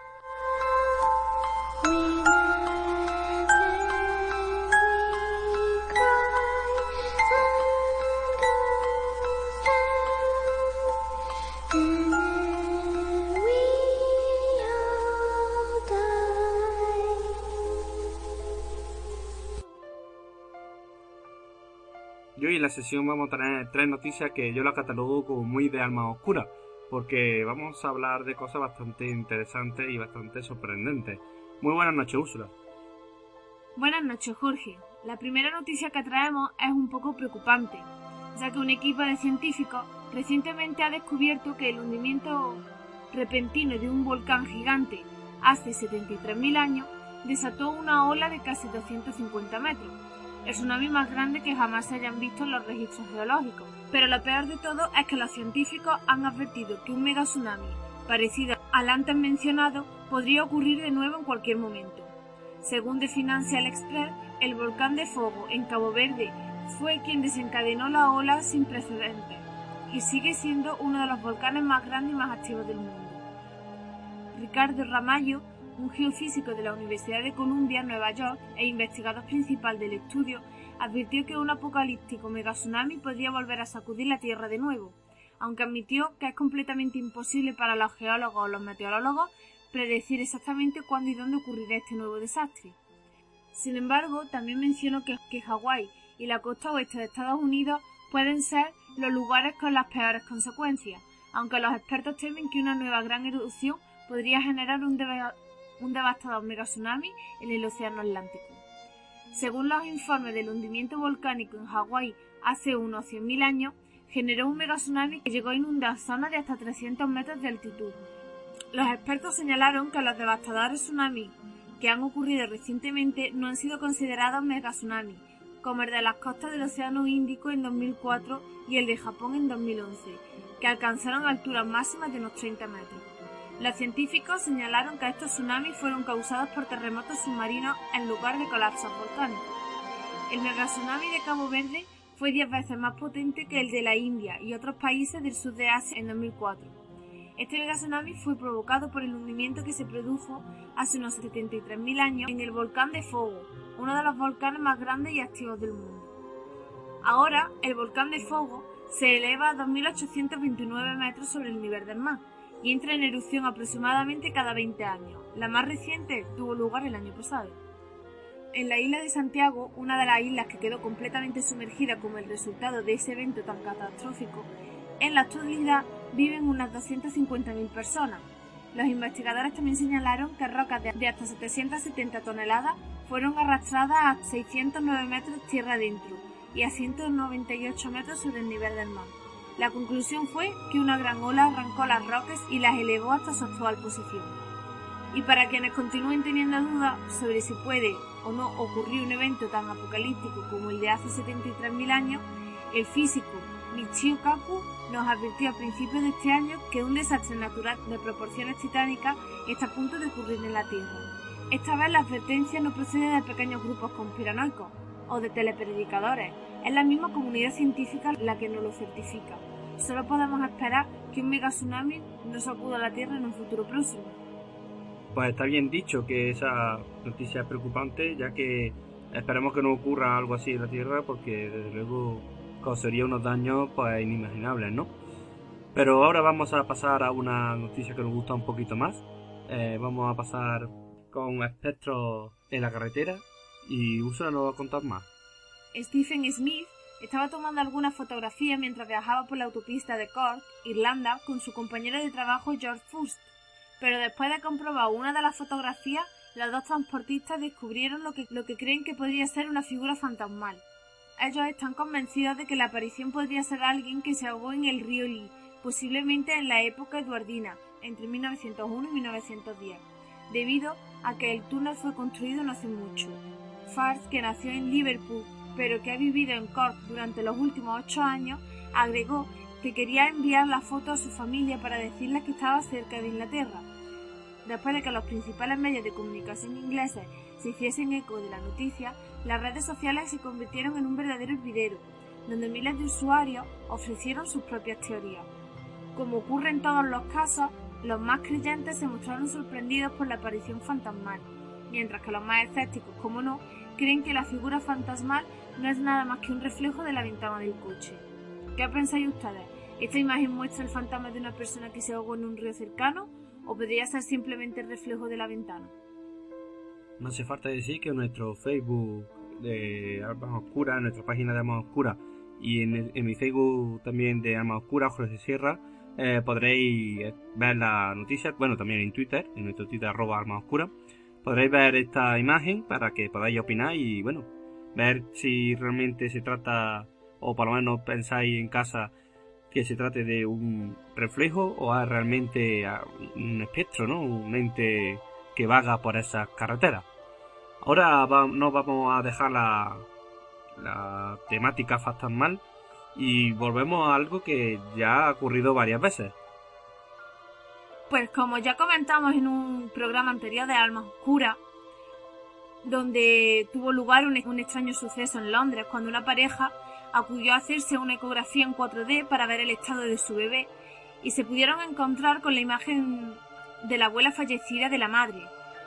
Otro caso también ocurrió en marzo del 2015, donde una mujer se quedó en estado de shock después de ver el espíritu de su padre fallecido en la ecografía de su bebé, y cuyo caso también comentamos aquí en Alma Oscura. Ahora, una madre se ha quedado sorprendida después de ver el rostro de su difunto abuelo besando el bebé en una ecografía, como no, también en 4D. Y es que Jade Horsby, una residente de 21 años de Dagenham, en el este de Londres, afirma que en la ecografía 4D que le regaló a su madre muestra claramente el rostro de su abuelo, Jad Horsby, besando a su hija, y el cual falleció en el 2007. Jade dijo a Daily Mail Online que se sorprendió muchísimo cuando al llegar a su casa miró las imágenes de la exploración y descubrió el rostro de su abuelo en una de, de estas. También explicó que se dio cuenta de la presencia del rostro fantasmal después de que su madre, Les Bainham, le reconociera inmediatamente en la ecografía, que fue tomada en julio del 2013, cuando tenía 30 semanas de embarazo, pero que cuya historia no se ha sabido hasta ahora a raíz de las otras dos noticias que ya salieron a la luz. La madre soltera que dio a luz en 2013 a su hija, ahora casi de dos años de edad, Leslie May dijo que siente que su abuelo la estaba protegiendo mientras estaba en su vientre. La ecografía de Jade Horsby nos recuerda que nunca debemos olvidarnos de que hay seres que nos protegen en todas las etapas de nuestra vida, incluso en los peores momentos. Pues un precioso final, ¿no? Un precioso mensaje final para, para terminar esta sesión de noticias, que de verdad sorprende como siempre, ¿no? Y me llama la atención, ¿no? Que haya habido ya tantos casos, incluso en Inglaterra, de, de esta ecografía donde aparecen seres de, de otra época o de otros familiares, ¿no? Ya fallecidos. Y bueno, habría que habría que tomarse ya en serio este tema, ¿no? Después ya de tres o cuatro noticias, para ver qué posible explicación se le puede dar a esto. Creemos que puede ser paridolia, puede ser real.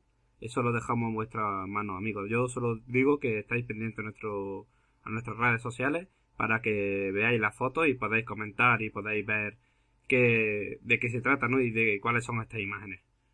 Y ahora tras la noticia pasamos a la siguiente sesión.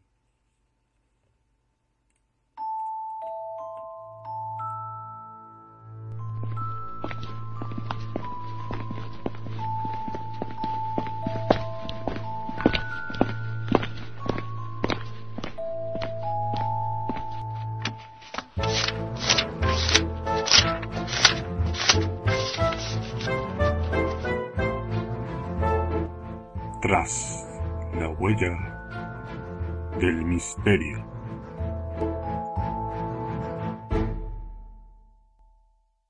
Bueno, pues tenemos de nuevo a Rosa, que tuvo la semana pasada contándonos parte de esos muñecos malditos que tenían una historia desde luego y que la gente se ve que le ha gustado porque ha estado hablando con nosotros, comentando.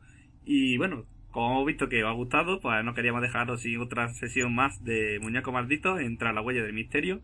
Y aquí tenemos a Rosa de nuevo para contarnos esa, esos misterios. Buenas noches, Rosa. Hola, buenas noches, Jorge, ¿qué tal? Bueno, a ver qué nos trae hoy, porque si la, la verdad que la semana pasada fueron terroríficos, creo que esta semana aún más, ¿no? Vamos a incrementar esa dosis de miedo. Por supuesto, esta noche traigo cuatro historias de cuatro muñecos malditos que, bueno, no va a dejar indiferente a ninguno de los oyentes de Almas Oscuras. Oh, bueno, estoy deseando desde luego escucharla.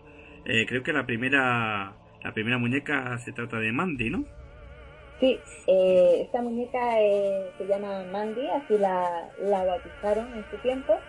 Es una muñeca que está hecha de, de porcelana y puede que tenga hasta más de 100 años de antigüedad, según los cálculos de cuando apareció por primera vez. Y para saber eh, cuando apareció nos vamos a ir a Italia.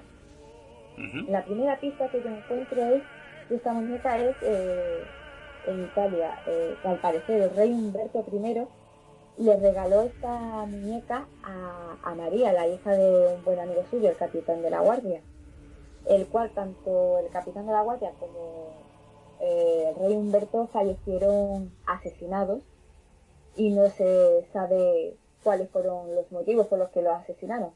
Pero bueno, esta niña, María, la pequeña María, eh, le tenía muchísimo cariño a la muñeca, eh, porque bueno, se la habían regalado tanto el rey como su, como su padre.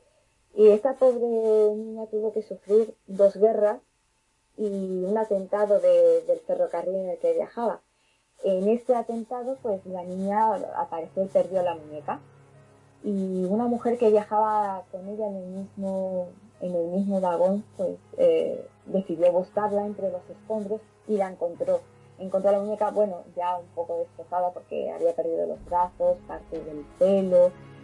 Y bueno, la niña al ver la muñeca en las manos de esta mujer, pues imagínate una niña que se aferra a, lo único que, al único recuerdo que le queda de dos seres queridos, pues ya te puedes hacer una idea. Estaba loca de contenta. Pues en el momento que, esta mujer le, devuelve la muñeca a la niña, hay una gran explosión y muere. Eh, bueno, hasta aquí la historia, pues eh, triste, pero dentro de, lo que había ocurrido es, normal, ¿no? Excepto porque la niña empezó a escuchar el llanto de una mujer que salía de, su muñeca. O sea que ya tenemos ahí ¿no? los primeros, digamos, compases misteriosos de esta muñeca. Sí, al parecer sí, la niña escuchaba ese llanto de, mujer eh, eh, llorando como de, tristeza, de pena, porque hay muchos tipos de llanto, pero ese era tristeza, pena. Eh, y bueno, se piensa que por eso que el espíritu de esta mujer que, consiguió recuperar la muñeca para devolverse a la pequeña María, pues eh, se quedó dentro de, la muñeca. Y bueno, pues a partir de aquí se pierde la pista de Mandy, de esta muñeca, y volvemos a encontrar una pista de ella en 1991 eh, en, este, en este año, eh, Mandy fue donada al Museo de, de en Colombia. Eh, su dueña en aquel entonces quiso donarla al museo porque bueno decía que era una reliquia familiar que había pasado de generación en generación en su familia pero que no la quería con ella porque bueno esta mujer tenía la muñeca en el sótano de su casa y bueno al parecer ella escuchaba como llantos eh, salir, unos llantos salir de la muñeca. Eh, entonces ella bajaba al sótano, comprobaba que conforme se iba acercando los llantos iban aumentando. Los podía escuchar mucho mejor. Eh, y bueno, tú ya sabes que hay que comprobarlo todo, porque puede ser que te hayas dejado la ventana abierta del sótano y que entre sonido de, la calle y que sea el llanto en realidad de, una persona que esté fuera en la calle. Incluso un gato. Exactamente, exactamente. Pues bueno, ¿no? Eh, al parecer eh, estos llantos que se confundían con los llantos de una mujer y de un bebé eh, salían de la muñeca. Y bueno, esta mujer pues tenía miedo. esto era algo extraño para ella y, bueno, ¿qué manera tenía de deshacerse de aquello? Pues donándolo al museo. Y bueno, después de esta donación, esta mujer pues los fenómenos dejaron de ocurrir en su casa, ya no se escuchaba llantos de, ni de mujer ni de bebé.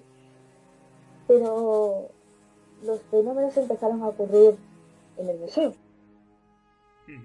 O sea, ya tenemos de nuevo esa, ¿no? Esa cosa de... Da igual en el sitio que esté, pero va a ser de la suya. Exactamente. Eh, si en realidad es una muñeca maldita, pues eh, esa maldición acompaña a ese objeto, esté en el lugar en el que esté. Y bueno, eh, en este museo empezaron a ocurrir fenómenos extraños. Eh, los empleados eh, llegaba la hora de las muertes, soltaban el almuerzo en la mesa y cuando regresaban para empezar a almorzar, no estaba el plato de, la mesa, su tupper. El tupper aparecía en otro lado de la habitación o en otra habitación diferente de la que estaban.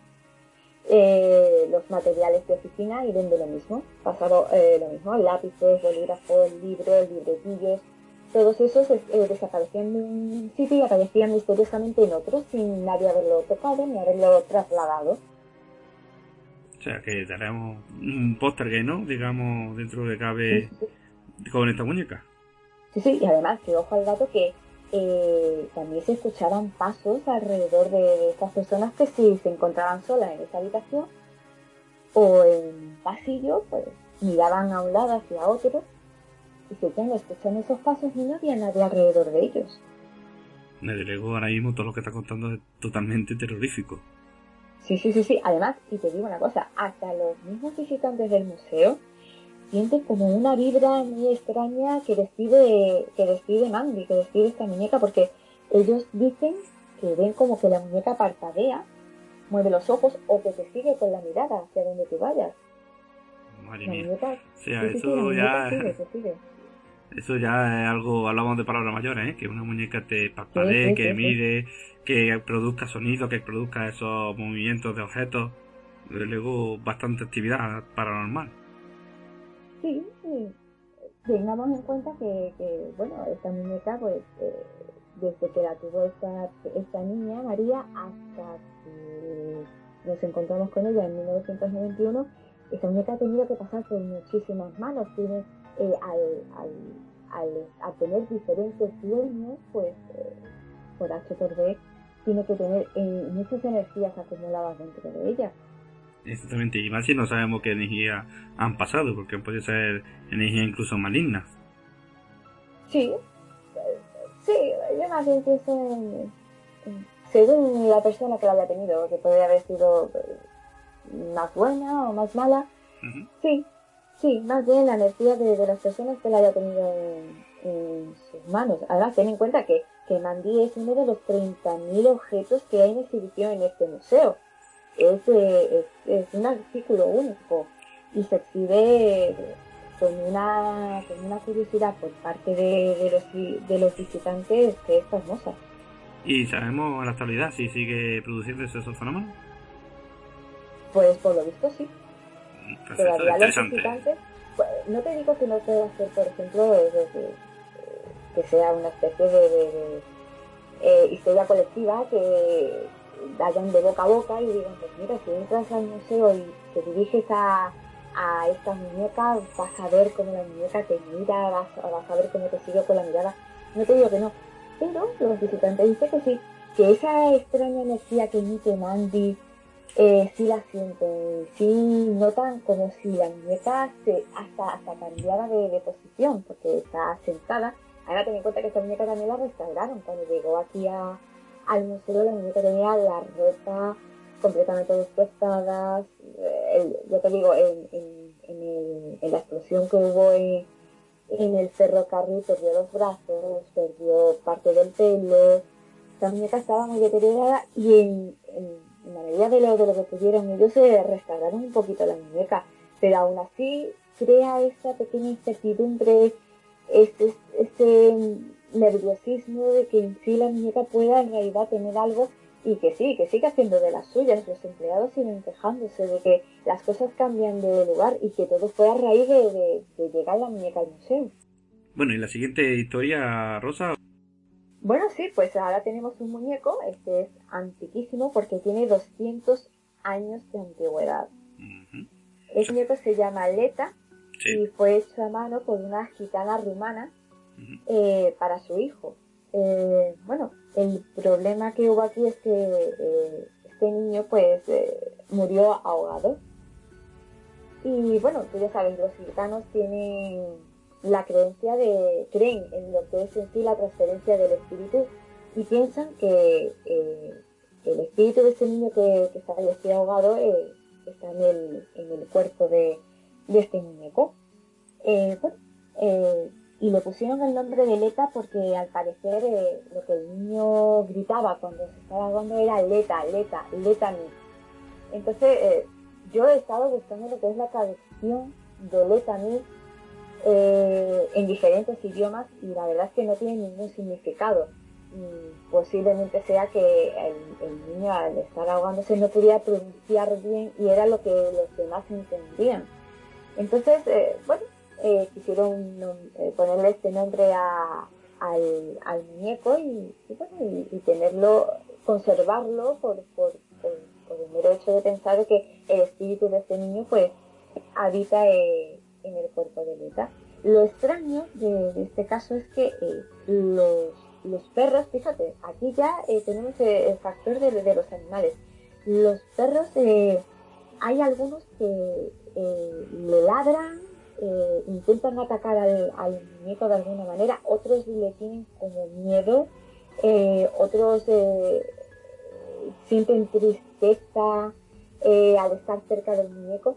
Pero fíjate tú que, que, que bueno, ellos piensan por un lado que eh, los familiares piensan por un lado que el muñeco tiene el espíritu del niño, pero por otro, tú ya sabes que los animales son intuitivos eh, y el que un perro comience a ladrar de esta manera a un muñeco que supuestamente lleva el espíritu de, una persona conocida, no tendría que, tener ese comportamiento, ni atacar al muñeco, ni ladrarle, o tenerle miedo, o sentir tristeza. Eso es un, ahí hay un factor que, que, hay, una pieza que no encaja, ¿sabes? No, y además eh, este muñeco lo he podido observar yo en la exposición de Cuarto Milenio, ¿no? Del maestro Juan Villa, y ha hecho que una reproducción. Y la verdad es que así de cerca da una aparición bastante fuerte. ¿eh? Sí, sí, sí, sí, la verdad es que yo también, a ver, yo no lo he visto eh, nada más que en fotografías, pero no, a mí el aspecto del muñeco no me gusta. Además, ten en cuenta que, se dice que el pelo que lleva Leta es natural. Sí. Pero no se sabe si es del niño. Un pelo negro, denso. Sí, sí. Bueno, a ver, eh, ten en cuenta la, eh, la raza gitana hay que tener ese, ese buen pelo, ese pelo fuerte, ese pelo denso, ¿sabes? Y, sí, es cierto que, posiblemente sea de, de, del niño, pero no sé, yo por la reacción que tienen los perros, yo... Estamos por algo más diabólico, ¿no? Más maléfico, ¿no? Sí, sí. Sí, ten en cuenta que, que los perros eh, tienen su sexto sentido y a mí eso no... El que le ladren de esa manera... No, no me cuadra, es, es una pieza que no me encaja. ¿Y cómo, cómo pasó Leta, no? Me imagino que ahora mismo en la actualidad eh, estará en cualquier museo, imagino, ¿no? O, en, una, en un particular. Eh, bueno, el rastro de Leta eh, está, está bastante, está, está perdido, no se sabe si seguirá eh, pasando de, de, mano en mano de los familiares de, de, este niño. La verdad es que no se sabe más nada de, de Leta, simplemente se sabe su historia, pero no se, no se sabe nada de por dónde puede estar. Todo interesante, porque bueno, a otro momento lo tenemos controlado, ¿no? pero exactamente. Pero este no, este no lo tenemos para nada controlado, así que cuidadito si abrís la puerta de la casa y os encontráis, os encontráis algún muñequito ahí en el escalón. A ver. No, y además ya digo, yo mi impresión que me dio cuando estuve allí en la, en la exposición fue llamaba la atención por lo mismo, porque con ese pelo negro y la expresión de la cara, de verdad que son los típicos... Sí, dime, dime parece como un brujo gitano. Exacto. Es como un brujo gitano. Además, es que, ya digo, es eso. Mm, es los yo cuando lo estuve allí viendo, ¿no? Le dije a Úrsula, le dije, es el típico muñeco que, que, que va perfecto para una película de miedo. Sí, sí. sí. O sea que, pero... Posiblemente, sí, sí, sí, porque simplemente por como tiene las facciones de, de la cara, esa sonrisa tan extraña dibujada, la nariz, tal y como la tiene así de aguileña. Y... aguileña. Sí, sí, sí, eh, da, da, da para un, por lo menos un buen guion de, de película de que queda. Y, ¿Pero conocemos algún fenómeno paranormal que haya producido Leta eh, en concreto, aparte, o solamente los animales? No, no, simplemente eso, la reacción que tienen los animales con Leta es, es, es, lo único que llama más la atención. Fenómenos extraños, no, el muñeco ni, ni ha hecho movimientos extraños, ni ha hecho desaparecer cosas, ni, se ha aparecido solo de, de, un lugar a otro, nada, nada. Simplemente eso, que los perros eh, tienen reacciones diferentes al, al estar cerca de ellos. Por eso digo, me llama la atención personalmente eh, que esos perros ladren, ¿no? Y como tú bien apuntabas, parece más, un, digamos, una fuerza maléfica y sin embargo no tenga parecer tanto movimiento como otros muñecos que sí hemos presentado aquí y se sabe que son personas, vamos, personas que incluso son niños. Me llama la sí, atención pero bueno, sí, ten en cuenta que, que, los perros tienen un, un sexto sentido y, y, ellos pueden ver, al igual que los gatos, pueden ver cosas que nosotros no podemos ver. Ellos pueden ver algo que no les guste eh, o que lo, vean como una especie de amenaza en beta. Y esa es la reacción que ellos tienen. Puede ser que, que eso es lo que más miedo te puede dar. Eh, exactamente. Eh, eso decía Rey. no hace, no hace, bueno, no ocurren unos fenómenos paranormales alrededor de él que sean impresionantes, pero ya ese pequeño gato con los animales, oye, para mí es mucho más escabroso, da más miedo. Sí, sí, eso voy a decir yo ahora mismo, que desde luego si... Que es como lo que la mata cañando, ¿no? En mi tierra dicen eso, que, estos son los que mata cañando. Entonces puede ser ah, que sea... Eh, exacto, eh, entonces puede ser eso, que simplemente Leta a lo mejor no, te, no presente unos fenómenos tan impresionantes, pero después, pues, ojito con, con, él porque puede hacer bastante daño. Sí, porque ahí todo paradito, hay amigo que lo que esconderá entre sus entre sus vestiduras. Bueno, y siguiente muñeco maldito, Rosa. Bueno, este, esta muñeca no la llamaría yo maldita. Mm. Fíjate que, que bueno, en el, en el, programa anterior quise contar la historia de, de, una muñeca bueno, que para mí pues entrañaba mucho el tema de la maternidad, ¿sabes?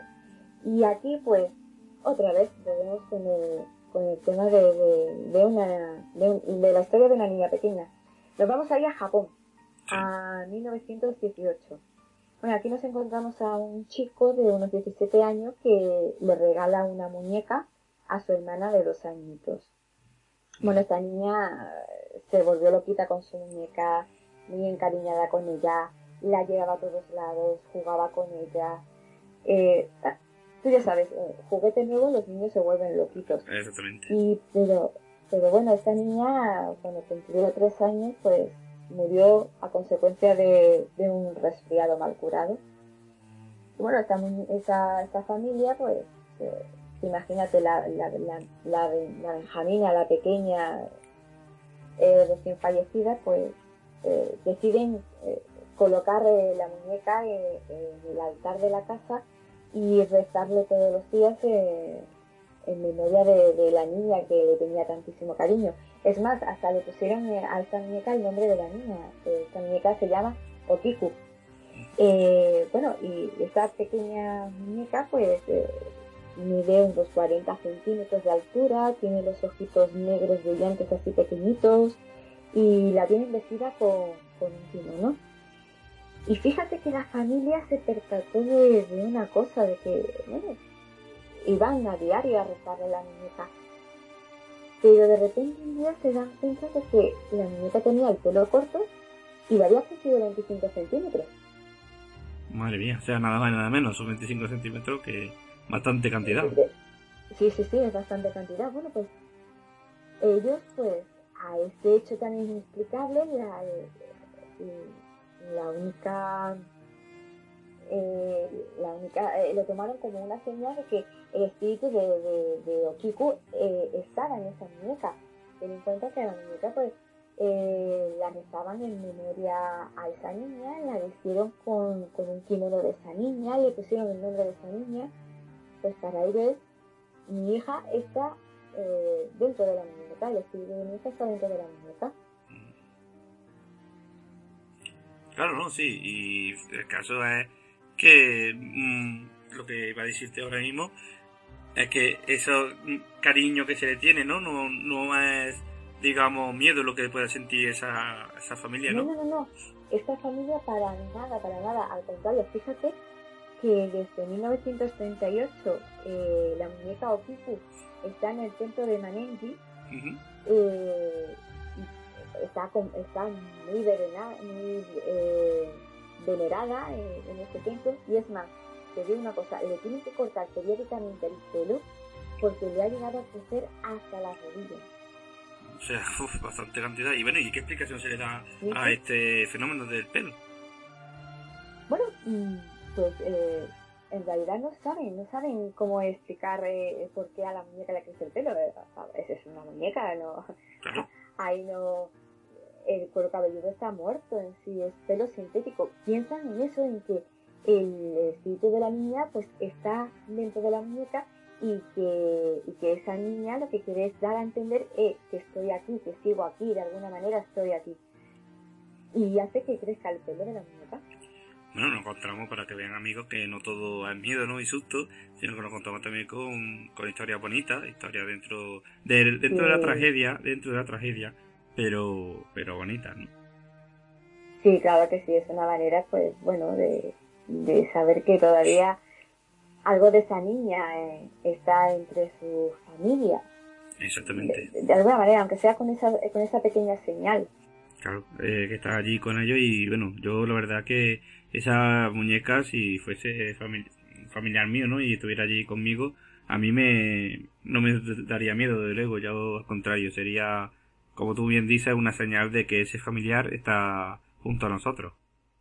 Claro que sí, claro que sí y quiero no, pero no es, eh, no es que esta familia se quisiera deshacer de la muñeca cuando la, la llevaron a, a, ese tiempo, simplemente que, bueno, eh, es una manera de, de, decir, eh, eh sí, este, sí, de verdad, esto está pasando de verdad. Eh, esta muñeca tiene el espíritu dentro y es el espíritu de mi hija. Y, oye, sinceramente la tienen en un altar. Eh, le, le a diario, le llevan ofrendas, le, llevan juguetes, cositas, como si fuera la niña en realidad. Exacto, qué mejor forma, ¿no? Qué mejor forma de, de, rendirle tributo. Sí, exactamente. Y bueno, la verdad que es bastante impresionante, ¿no? Las historias que has contado hasta ahora, la, tanto de la primera parte como de la segunda, pero sin embargo ahora nos vamos a uno de los muñecos que para mí, por lo menos personalmente, a mí más me impresiona, la verdad, porque hablamos de, de Robert, ¿no? Exactamente, Robert el embrujado, como se le suele llamar. Bueno, ten en cuenta que Robert tiene una historia que hasta a un director de cine de los años 80 eh, llamó muchísimo la atención. Eh, este director, Tom Mancini, eh, bueno, se basó en la historia de este muñeco para crear Osvaldato a ese personaje tan mítico de los años 80 que asustaban tanto a niños como a adultos. No sé si sabrás de quién te estoy hablando. Creo que puedo tener una idea. Tenía un cuchillo siempre a mano. Sí, era, era, muy lindo, era pelirrojito, con poquita. Tenía novia, ¿verdad? Sí, tenía sí, una novia muy maja, por cierto. Pues sí, mira, hablamos de Chucky, el muñeco diabólico. No lo sabía yo ese dato de, de que Chucky estaba ambientado en Robert. Sí, sí, sí. Don Mancini eh, este, se empapó bien de la historia de, Robert del Embrujado para crear el, personaje de, Chucky. Y bueno, yo creo que sí, que me parece a mí que nos metió mucho miedito, por lo menos yo en mis tiempos, que yo soy más de aquella época, a mí me metió miedito el muñeco. Primero sí, era muy lindo, con esa sonrisa, ese pelito, esas pequitas. Pero después cuando le enseñaba los dientes y el pechito, como que ya no nos gustaba tanto. Claro, exactamente. ya daba esa... Ya daba esa cara que nadie quería conocer.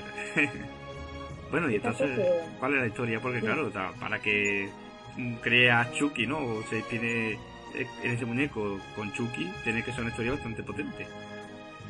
Pues sí, la verdad es que la historia de Robert es bastante interesante y no y creo que, que sí que puede puede puede ser que asuste a, asustemos vamos a asustar a los oyentes un poquito un poquito más un poquito más este va a ser ya el último eh, vamos a ver la historia de Robert eh, comenzó en 1906 cuando una sirvienta haitiana eh, practicante tanto de magia negra como de vudú hizo con sus propias manos este muñeco eh, le hizo una apariencia muy vivaracha, rellenito de, de, paja de unos 90 centímetros de, altura y los ojos eran como dos botones.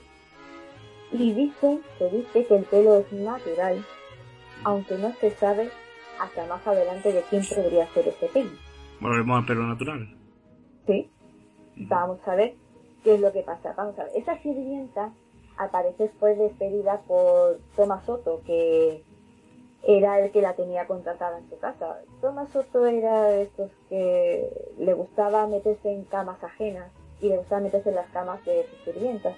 Y esta no quiso, no quiso entrar al trapo de este señor. Bueno, pues eh, Tomás la despidió, pero ella, antes de irse, le regaló al hijo de esta familia este muñeco.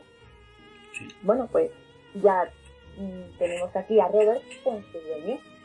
Eh, Robert Eugene, que era así como se llamaba eh, el hijo de, de, la familia Otto, pues bueno, se encariñó con su muñeco, lo llevaba a todas partes con él, lo vestía con su ropa y hasta ojo al gato, eh, lo bautizó con su propio nombre.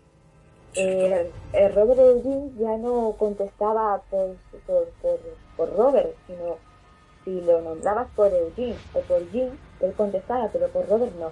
Robert ahora era su muñeco. O sea, pero muy interesante ese, entre comillas, cambio de identidad, ¿no? Exactamente. Eh, Robert se convirtió, el muñeco Robert se convirtió en el, compañero ideal de juegos de, este niño. Eh, si no se relacionaba con nosotros, pues eh, también parte lo, lo puede entender. Pero bueno, la cosa empezó a, a ponerse fea cuando los padres de este niño, pues, bueno, sí, escuchaban al niño de hablar con el muñeco, mantener conversaciones con su muñeco. Oye, ¿qué niño no ha hablado con sus muñecos? Hemos sido todos niños y a esa edad de la imaginación es lo que sobra. Lo extraño es que el muñeco contestaba a esa conversación. Ahí va. Se escuchaba al muñeco hablar. Madre mía, eso sí da bastante, bastante, bastante miedo. Sí, esto ya aquí como que está poniendo ya un poco los pelos de punta. No solamente con esto, no solamente con esto de que eh, se pudiera escuchar al muñeco contestarle al niño en las conversaciones, la madre de este niño eh, en varias ocasiones vio como su hijo estaba acurrucado eh, en una esquina de, la habitación mirando fijamente al muñeco, mientras el muñeco estaba tranquilamente sentado o en la cama o en una silla mirándolo fijamente como que intimidaba, ¿no? Como intimidaba al, propio niño, ¿no? La, mirada, la mirada de, Robert el embrujado intimidaba ya a este niño. Este niño ya empezó a tenerle como que miedo. Y vamos a tener también en cuenta de que eh, objetos que había en la habitación de este niño eh, empezaba a, estar tirados por toda, por toda la habitación, por el suelo, juguetes rotos, se escuchaban como que unas risitas, unas carcajadas salir de la habitación del niño cuando el niño no estaba en ella. O sea, ya empezamos... Pero, sí, pero el muñeco sí estaba en la habitación, el muñeco sí. O sea, ya empezamos a notar un poco más de virulencia, ¿no? En, su, en los actos de Robert. Sí, sí, sí, ten en cuenta que esto fue cada vez a más y los sirvientes de, de la familia Otto pues decidieron abandonar el trabajo y se fueron yendo de, de esa casa por miedo a los fenómenos extraños que ocurrían en ella. Además, ten en cuenta que familiares cercanos a los otros le, aconsejaron que, cogieran el muñeco, lo metieran en una caja y lo subieran al ático y lo dejaran allí olvidado. ¿Y lo hicieron? efectivamente. Sí, sí, sí, efectivamente. Esta familia cogió el muñeco, lo metió en el ático y allí se pasó años y años y años y en la casa no volvió a ocurrir nada más. Pero bueno, ya se sabe, los años pasan, la familia muere y bueno, Eugene, ya siendo un hombre adulto y casado, pues al fallecer su padre, hereda esa casa. Sí. Y bueno, ¿qué decide él? Pues bueno, es mi casa, yo he vivido allí mi infancia, he sido feliz, pues mi familia y yo nos vamos a trasladar a ella a vivir. Que fue la peor idea que pude tener en su vida, porque bueno... Ay, que le temo. Ay, que le temo. Sí, sí, sí. Sí, sí, pues témele porque en el momento que pisaron esa casa, bueno, después de instalarse, lo típico, estás en tu antigua casa, subes al ático, empiezas a ver recuerdos y destapas una caja. ¿Y qué es lo que encontramos dentro de esta caja? A Robert. Este hombre empieza a obsesionarse con el muñeco, empieza llevando con él a todas partes, y fíjate hasta dónde llegó la obsesión de, de este hombre, de Eugene, que llegó a coger una silla infantil, a sentar el muñeco en la silla y a tenerlo en la habitación con él y con su esposa para que los viera dormir. Uf, madre mía, o sea, ya eso, la esposa pobre tiene que estar muerta de miedo por esa sesión no insana que tiene ese hombre. Nunca mejor dicho. Eh, estos actos, esta obsesión que tuvo este hombre con el muñeco, eh, destruyó este matrimonio porque la mujer de Eugene enloqueció y murió por causas desconocidas. Ahí va. Madre mía, o sea, ya estamos, como oyen los oyentes, el, grado de virulencia de esos fenómenos va en aumento cada vez más. Sí, sí.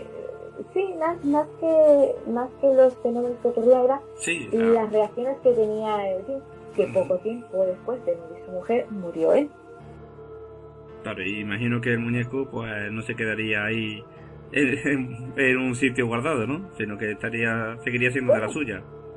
Bueno, ten en cuenta, el muñeco lo volvieron a llevar al ático, Sí.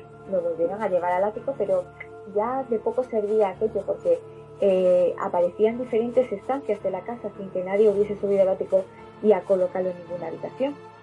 Es más, te digo una cosa, antes de morir este matrimonio, eh, la gente tenía miedo de ir a la casa, iba gente a visitar a este matrimonio y el muñeco, al pare- dicen, cuentan, que el muñeco se encerraba en el ático Uf. que escuchaban risitas malévolas que salían de, de la habitación en la que el muñeco estaba en ese preciso momento. Esos, esos fenómenos sí ocurrieron, lo cuentan. Ahora que haya sido verdad o no, eso yo ya no lo puedo confirmar. Pero si, si lo dicen es por un algo. Si lo cuentas de esa manera es por un algo.